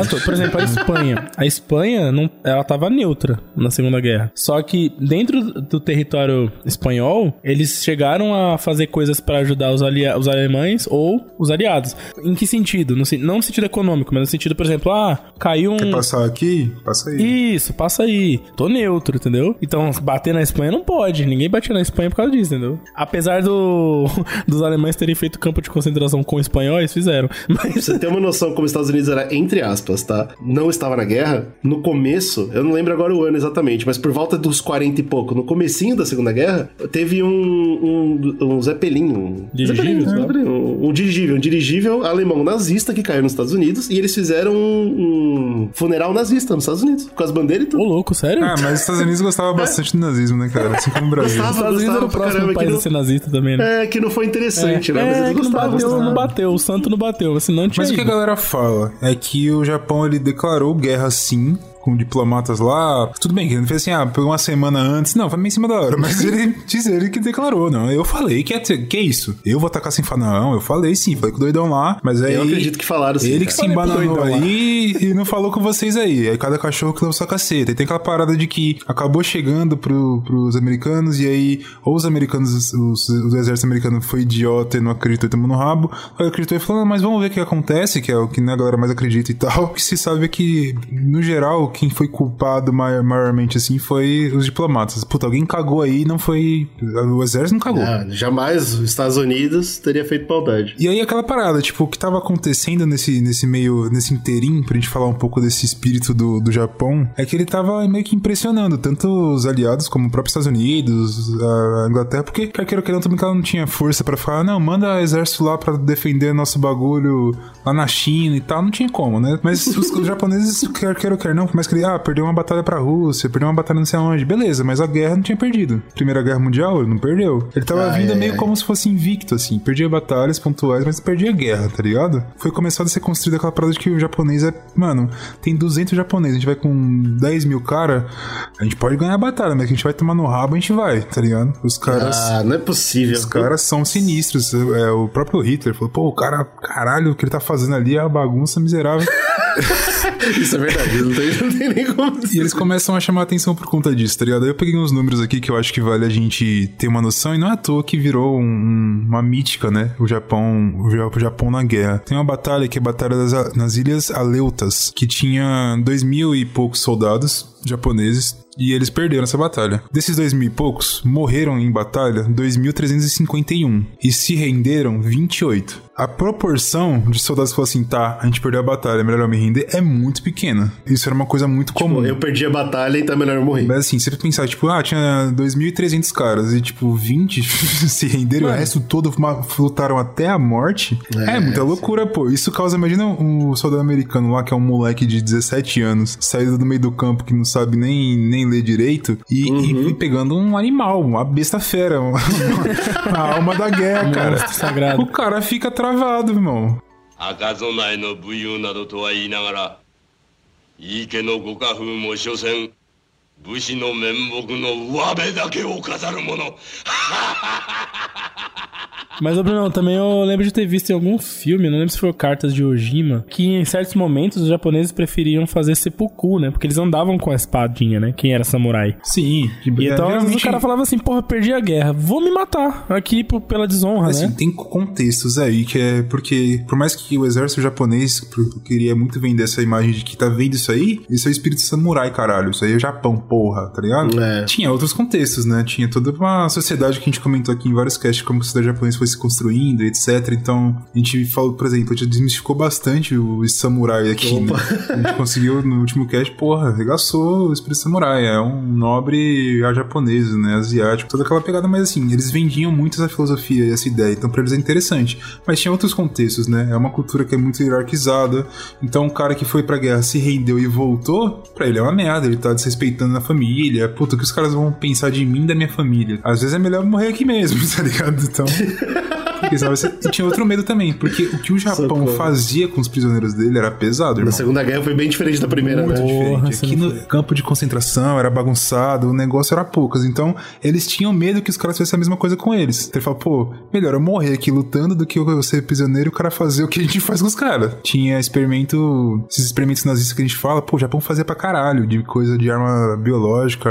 Então, pra eles era, era muito feio. Então, tipo, tem vários contextos sociais, etc e tal. Além de também ter essa narrativa de, cara, você tem que ser pesado. E isso teve um, um- um efeito nos caras também, né? Inclusive, quando você vê Seppuku, por exemplo, geralmente são, são tipo o comandante e tal, que é o cara mais nobre ali da situação. Lembrando que. Que tinha oportunidade de não morrer na bala, porque os outros estavam Então morrendo na bala. galera, tem um, um quadrinho que eu tô, tô lendo, que é Game Pés Descalços. Ele é um quadrinho, é um mangá. Se você já ouviu esse termo, você já ouviu o nosso podcast incrível sobre a história do mangá. Se você não viu ainda, vai lá e ouça, é, muito verdade. bom. E vai trabalhar mais com o futuro do Japão depois dessa guerra terrível que ele vai passar. Exatamente. E o que é interessante, eu acho que a gente deve ter comentado lá sobre esse mangá também, mas tem a, a pegada de. É o mangá que mostra a, meio que definitivo de como foi a, a queda das bombas atômicas, né? E ele começa um pouco antes disso. Então você vê, por exemplo, professores falando, pô, o japonês é superior, more a guerra é maravilhosa, os caras passando fome, e, pô, a guerra é maravilhosa, e o cara falando, pô. Que história é Eu acho essa? que a guerra não é muito boa, não, cara. Ele tá se fudendo. E é engraçado como, por exemplo, eles pegavam é, prisioneiros coreanos ou americanos e tal e colocavam, tipo, no meio da cidade assim, as pessoas passavam e cuspiam nas pessoas, nesses prisioneiros, tá ligado? Que loucura, Nojento, seu porco miserável, ah, animal matando a sua família. Você consegue ver um pouco dessa, dessa chave, né? Dessa loucura que o. Nossa, nem dá pra imaginar, cara. É muito que estranho, loucura. muito estranho. Mas enfim, o Japão tava vindo em 41 com uma invencibilidade. E aí em 42 isso começa a ser posto à prova, né? Falou, vamos ver então essa invencibilidade. Os Estados Unidos tinha entrado na guerra. E aí começa. O Japão começa a sofrer um pouco, né? Tem uma, uma, uma batalha que é conhecida como do Little, que é o nome do coronel, né? O coronel do Little que foi lá e arregaçou. Bombardeou Tóquio com vários B-25, que é um tipo de avião lá. Ah, a gente não fala sobre isso, né? Japão já tinha sido bombardeado bastante, então. Eu, não- eu Já, nunca. Nossa, já, é- é, engraçado que eu nunca pensei nisso. Bombardeado. É engraçado que tem um. Tem até um vídeo que a gente. Quando a gente mistura bomba e Japão, só vejo uma. Exatamente, mas mano, ele era bombardeado pra caralho, assim. Tinha aquele loucura. negocinho, assim como a Europa. Qual que é o nome do livro, gente, que a gente gravou o vídeo até? É o Matadouro 5. Matador 5 mostra os crimes de guerra. Exatamente. E a gente gravou um vídeo é engraçado que é um cara que passou pela guerra, né? O escritor ele passou pela guerra, que ele mostra, pô, bomba- bombardeio numa cidade alemã, que não é bomba atômica e o caralho, e quando ele compara os números, é tão bizarro quanto. Acabou com a cidade, Claro, tá e não era nem brincadeira, porque a bomba atômica ela acaba de uma vez. Tudo bem que, né? Bomba atômica é terrível. Não tô É, passando porque a- ela a- acaba de a- uma a- vez e a- depois ela vai acabando por tempos, né? mas- Mas, os ela caras usavam né, mano? depois de, de novo. Os caras tacavam fogo na cidade, então você não morria imediatamente. Você pegava, você pegava fogo. No Japão, as casas é de madeira e papel, né, irmão? Imagina. É, bicho, era de Então, tipo, fuder. atacou Tóquio. Tóquio se arregaçou várias vezes, né? E, É, Tóquio acho que foi a capital do mundo que mais queimou, ah, cara. com certeza. E a parada é que o. Qual que era a estratégia? Os Estados Unidos queria ir entrando, porque os Estados Unidos tá distante, né? Então, tipo, você tem uma base próxima pra conseguir e chegar pro Japão e bombardear ele rápido, né? Poder voltar. É porque era caro, né? É Não caro. era Se fácil. você sair, já, você diz, pô, eu vou sair daqui de Pearl Harbor, vou lá no Japão bombardear ele. Não tem gasolina pra voltar, e aí? Não, é, joga, vai jogar o avião, não sou maluco. Eu sou, eu sou, exatamente. Tô maluco. Então tem essa parada. Tanto que desse ataque, na volta eles tiveram que descer na China pra abastecer. Só que quem tava dominando a China ali, em grande parte, era o Japão, né? Pode crer, essa história é terrível, E terrível. aí eles pegaram esses caras, esses pilotos aí. que Foram oito pilotos, mataram, mataram três na hora. E o resto eles pegaram e começaram e colocaram nesses campos de concentração pra experiência. Aí os Estados Unidos ficou boladíssimo. Até, até a Alemanha falou assim: ô irmão, não faz um negócio desse não. Caralho, se a Alemanha falou um bagulho desse. Falou, a Alemanha ficou tipo assim: porra, aí o cara, o cara vai vir com mais ódio. Pô, vamos pelo menos fazer uma batalha, uma coisa. Essa é a hipocrisia de guerra, né? Fazer É uma foda. batalha mais, pô, mais família, mais tranquila, porque aí o cara vai ficar bolado demais com a gente, pô. E ficou. Ficou, obviamente, né? Nada... E aí começou, Lembrando, Japão começou a nenhum tomar no desses rabo. né? cabras, nenhum desses cabras foram condenados a nada, hein? Depois. Não, o Japão Os não. Estados Unidos não, foi não. lá e passou pano pra todo É mundo. porque a bomba nuclear também é uma condenação, né? É, eu acho que às vezes, não sei se é um sentimento de culpa ou tipo assim, É, mano, a mas gente a mais condenação, os no, caras ainda. a condenação em cima dos inocentes, né, cara? Isso que é foda. Não, total, mas é, aí a gente tá falando de país, de A gente geopolítica. tá falando do verdadeiro crime de guerra, esse daí, Slow. É o É, povo civil. esse que sofre o crime de guerra. É, exato, é exatamente. E aí começaram, tipo, a ter a- outras batalhas. Eu coloquei uma aqui que foi no, no Mar de Coral. E é interessante essa batalha em 42, porque foi a primeira vez que o Japão foi barrado no Pacífico. Ele falou, ih, comecei a perder meu espaço no Pacífico aqui. Ah, descobriu agora que vai dar errado, que bom. Agora comecei a me lascar. E aí foi só piorando, né? Teve a batalha de Midway, que o Japão também falou assim: pô, peraí, a gente precisa, né, reconquistar. Vou pegar um ponto estratégico perto do Havaí. Vamos dominar. Foda-se. Vamos chegar lá perto dos Estados Unidos mesmo, quero ver. Porque aí, já que eles estão querendo vir pra cá pra ter uma base perto da gente pra fuder nós, vamos ter uma base perto deles. Só que eles não conseguiram, né?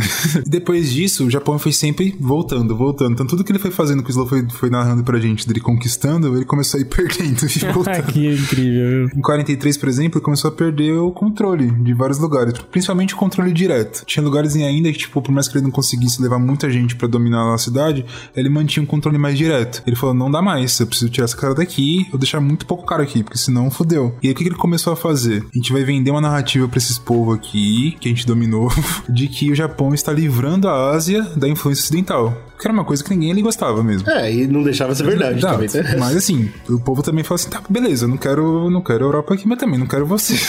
Porra, mas também vai ser escravizado, estuprado. Porra, é acho que foda. tem um pouco disso. Mas aí o que, que ele fazia é porque ele foi colocando líderes fantoches, assim. Mas não deu muito certo, né? Porque nesses países que o Japão dominava ali, ou próprios países, enfim, estavam completamente fodidos de fome. E o Japão também tava na merda. A galera tava completamente sem ter o que comer, tá ligado? Teve a ração lá, que eles falam, ah, ração diária e tal. Colocaram, a ração tava de 1.400 calorias por dia. Isso quando o cara tinha essas rações, né? Não era todo lugar que tinha, enfim. Mas 1.400 calorias é bem pouco, né? É, pô, tem o quê? Quase agora vai fazer 20 anos que tá tendo bloqueio total, né? Econômico. Exato. Você não tem nem com quem trocar, cara.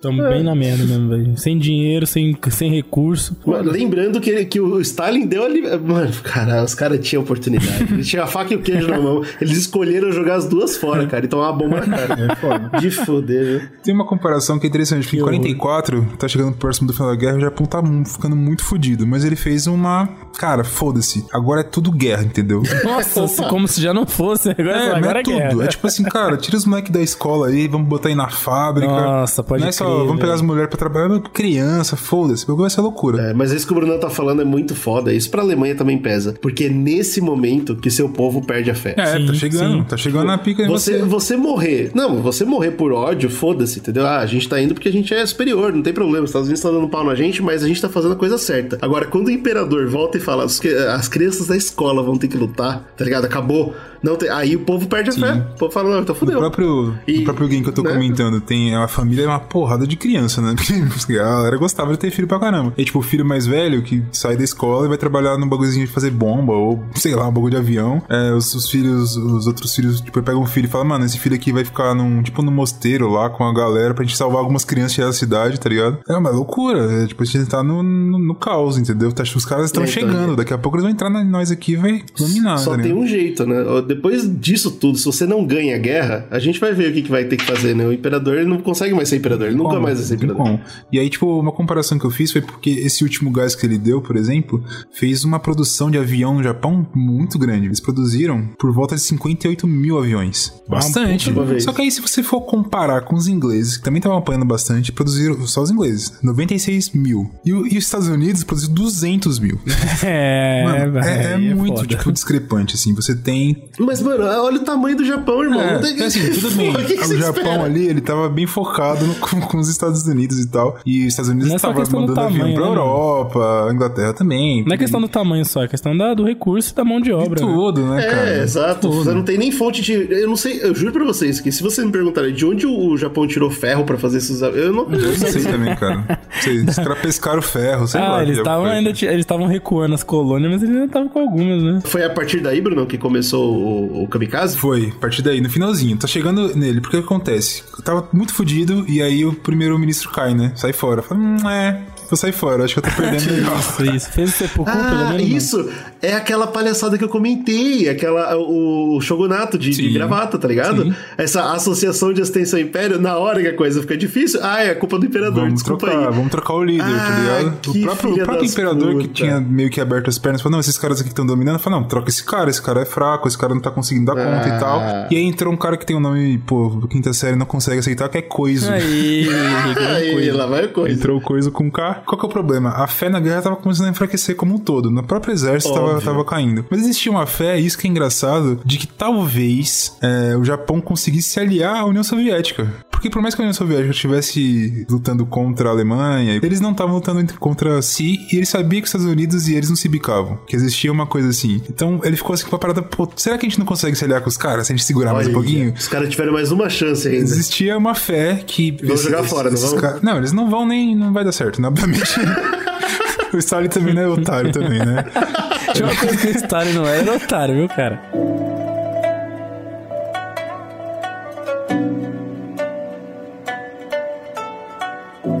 Qual que é o problema que entra aqui agora? Eles já foram tão a fundo na guerra que não tem como eles falarem assim: vamos fazer paz agora, vocês vão parar. Que foi, por exemplo, o que o Stalin fez com o Japão. A gente já mudou a cabeça dos- do, povo, a gente fez uma ideologia pesada, a gente não consegue fazer mais isso. Se a gente fizer, vai ser desonroso para as pessoas que morreram na guerra já. É, sim. E aí começa a, o uso dos kamikazes. Eles falam, cara, a gente tá com pouco recurso. Então, por exemplo, por isso que eu falo que essa parte aqui era, estrutu era muito estrutural. Era tipo assim, eu vou fazer um avião merda. Um avião que tinha pouca coisa. Tipo assim, ah, o cara não tem uma mega tecnologia de, de dirigir. Pra você errar também, foda-se, o cara vai morrer mesmo. Tá ligado? Eu quero jogar, o avião é uma arma agora. Na hora que você comentou pra mim da, da, da produção, eu pensei nisso, exatamente. Acho que eles estavam fazendo um negócio já de qualquer jeito. Sim, tipo, pô, a gente não tem- Se sair do ar já é uma vitória. Ah, se o bagulho voar e matar pelo menos uns dois, tá bom. Porque uma ideia muito grande era assim, cara, é, eu não quero que simplesmente você vá lá morrer. Pô, não faz sentido eu pegar um soldado e falar, vai lá, morre na guerra. Não, eu quero que você morra depois de você matar pelo menos uns 10, entendeu? Uhum. Então você leva uma galera e depois você morre, beleza. Aí você pode morrer com. Mas era meio que essa ideia. E o kamikaze é meio isso, né? Você pegou um avião, taca em algum lugar, matou 10 caras, 20 caras e morreu, tá bom.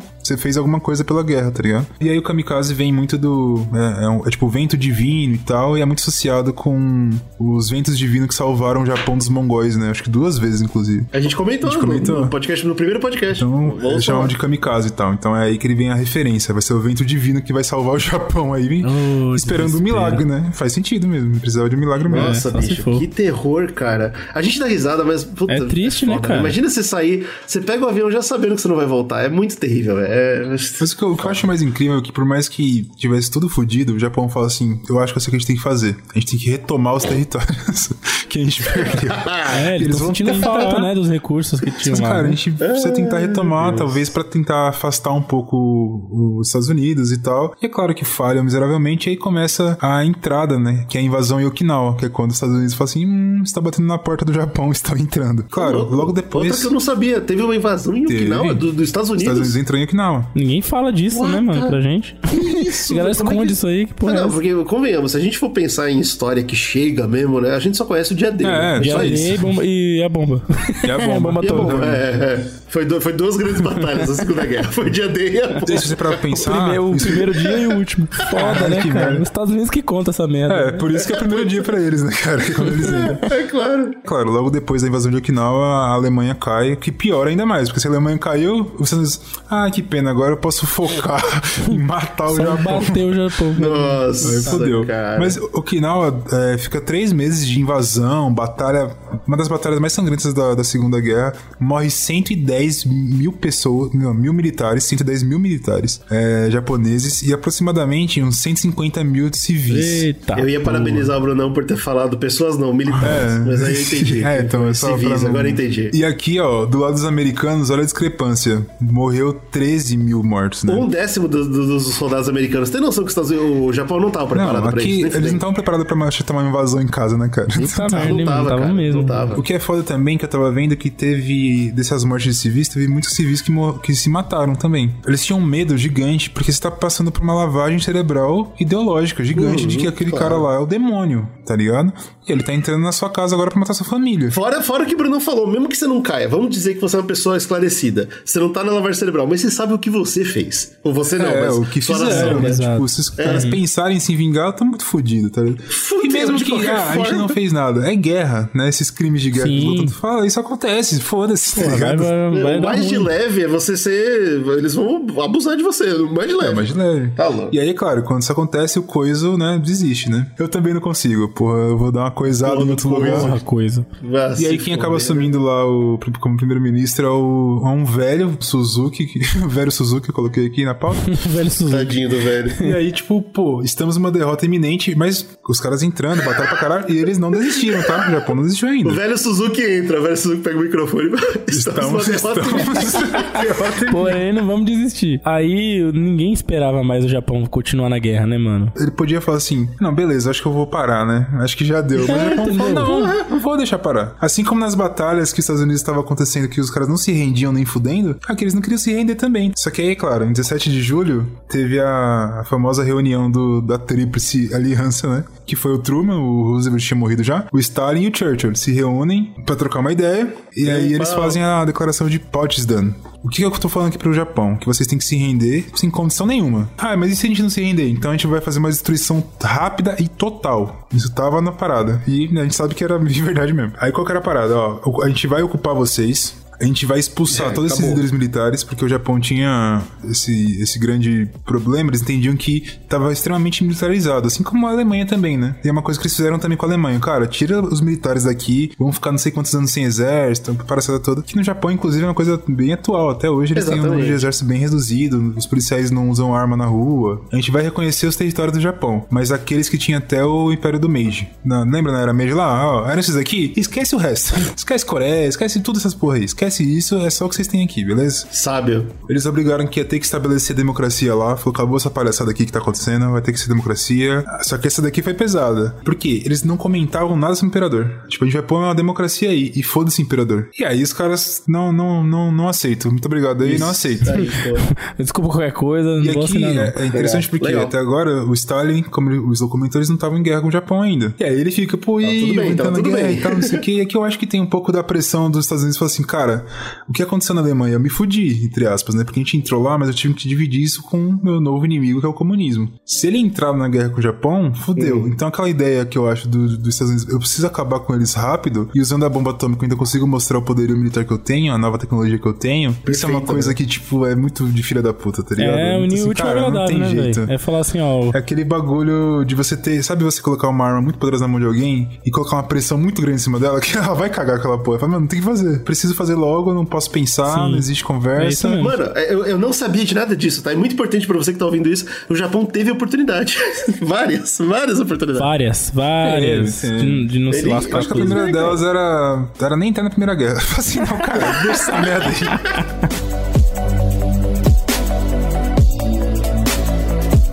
E aí, em 6 de agosto, é lançada a primeira bomba, né? Que cai em Hiroshima. 90 mil pessoas morrem instantânea. Achei engraçado porque esse número eu vi muito aproximado. Fica difícil você contar, né? Quando a pessoa desintegra, né, velho? Quando a pessoa desaparece da face da Terra, fica difícil contar o número de mortes. Você tem que procurar a radiação de fundo que a pessoa deixou pra saber. Vai se foder, É. E aí, tipo, a galera fala também que o número de mortes que aconteceu depois, e aí aquela parada que é meio Isso, complicada é, pelos efeitos da bomba, é uma coisa, tipo, aproximadamente a mesma coisa, entendeu? Então foi 90 mil Nossa, aqui e 90 mil tá foi acontecendo, pelas consequências. E 80% dos prédios foram destruídos também. Tudo que tinha cidade aqui não tem mais, acabou tudo. E aí o Japão eh, teve outra oportunidade, falou assim, galera, tá bom, desculpa, acabou, acabou, acabou, melhor parar com isso daí, né? Meu povo não merece isso, sei lá. O cara não é imperador, esse filho da puta? É Deus, sei lá. Porra, para, acabou essa merda e tal. E ele demora pra responder. Ah, E aí você diz, hum, não tá respondendo? Tá bom. Então no dia 9 eles vão lá e soltam outro em que Nagasaki. eles não levaram a sério, né? Puta, não é tipo- possível isso, cara.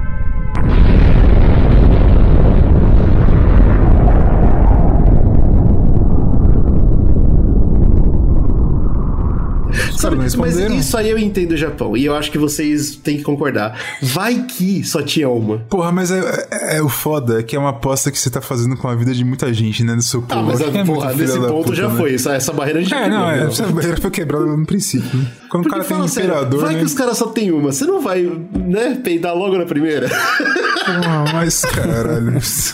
o orgulho, o orgulho Se de tiver mais uma, eu paro. Que pariu.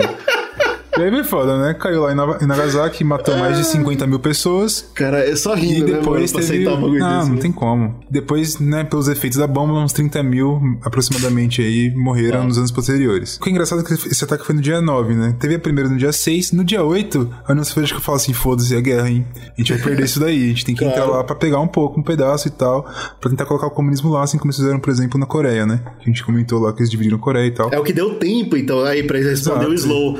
Não é que eles não tomaram o Japão porque eles não quiseram, é porque não deu tempo. Eles vieram É por isso que eu tava descendo. falando da da pressão. Se não fosse, mano, eu preciso arregaçar, porque senão fudeu. Se eu não ganhar essa guerra aqui, a União Soviética vai entrar junto, tá ligado? O mundo ia ser outro de novo. Olha Ia que ser legal. completamente Ah, diferente. cara, Provavelmente ia ser a putz. mesma coisa da Coreia, dividida. Essa é a minha parada, né? E aí no dia 8, a União Soviética foi lá na Manchúria e falou: Olha, desculpa aí, Japão, a gente falou que não ia ter agressão, começou a guerra. Em guerra, e atacou a Manchúria. Caralho. E aí os Estados Unidos no dia mas tudo 9 bem. falou assim: Cara, a gente precisa Não acabar com precisa essa ter dó, guerra. não, viu? Porque a galera da Manchúria é escrota. Não, tem, não precisa ter dó, não. E aí os Estados Unidos, pô, a gente precisa acabar. O, a União Soviética começou a descer lá. E aí a segunda bomba em Nagasaki. E aí o, o alto escalão lá falou assim, cara, é, eu acho que é legal a gente se reunir e trocar uma ideia. Ver. Eu acho que eles têm mais que uma.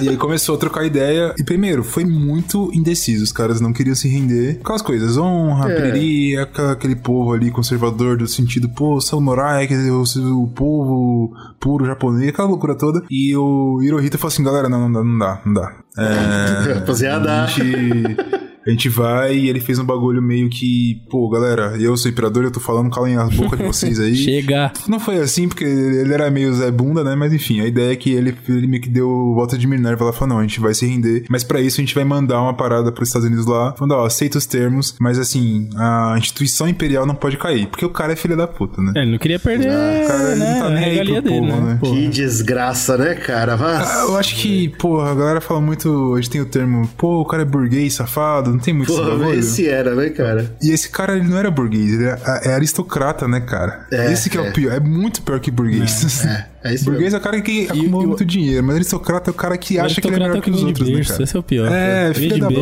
do né, caralho. cara? E aí ele fala, cara, eu até aceito, mas aí você tem que entender que o Império tem que tá ligado, né? E aí, beleza, os Estados Unidos falam assim, não, show de bola, mas assim, o Imperador ele vai ser um comandante da parada. Conta a parece que tá mais ou historinha da menos assim. carochinha lá pro cara calar a boca. É, falou, ah, Ah, você quer fica ficar aí no seu, seu povo aí. Fica nessa porra. E aí ele faz, ele grava um discurso sobre a rendição. Primeiro ele eles vão assinar num navio lá, eles põem um navio lá, chega, os Estados Unidos chegando com um navio gigante perto do Japão, eles vão lá, dentro do navio assina e falam, me Dentro do legal. navio, mais duas bombas nucleares. É, então, porra, me rendo bacana, pá. E aí o imperador ele faz uma gravação de rádio com a rendição. Que ele fala. Isso que é engraçado, porque a grande maioria da, da população japonesa, por mais que ele fosse imperador Deus, nunca tinha escutado a voz desse cara, né?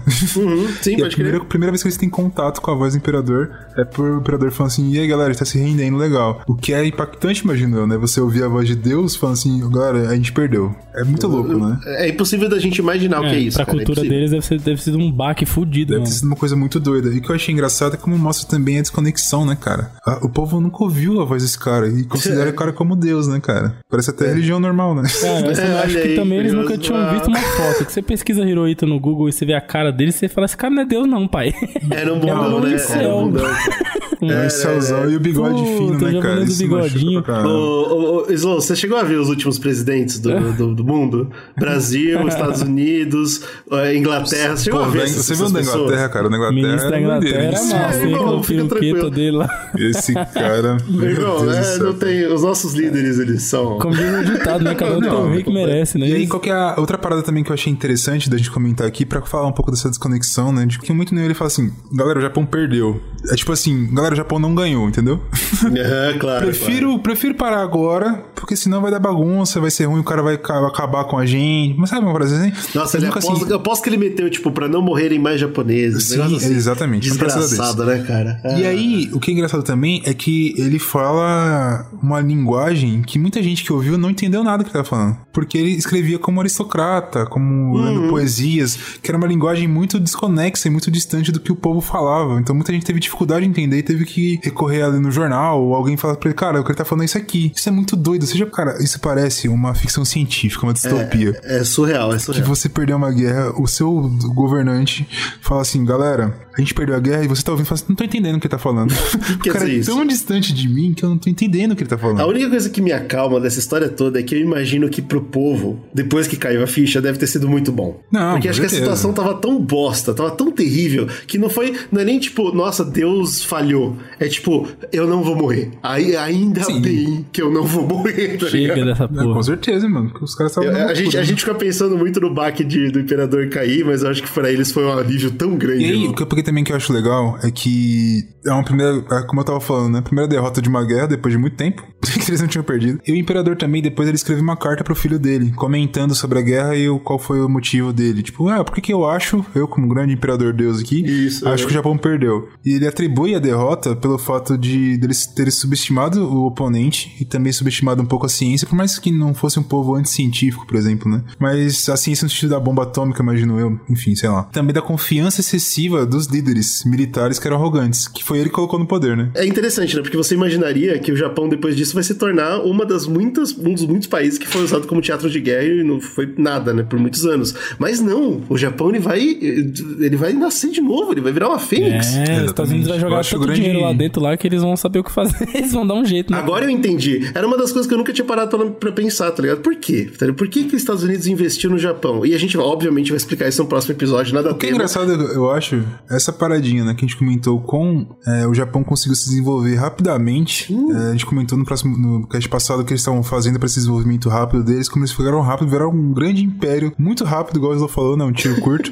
e ele falou, tá bom, agora eu vou ser um país de primeiro mundo, e virou, E cara. foi, né, Isso é cara? Tudo os caras é desse jeito, pô. O, o Brunão explicar que é porque os Estados Unidos queria uma força capitalista. Eu nunca tinha parado pra pensar que eles estavam numa corrida contra o Stalin pra dominar o Japão. Puta, isso pra mim é novidade pra caramba. Doideira, Eu né? imagino que foi pra você também. E no próximo episódio a gente vai falar sobre esse, essa, o milagre da economia japonesa. A gente vai comentar sobre isso. Se preparem e nos amem.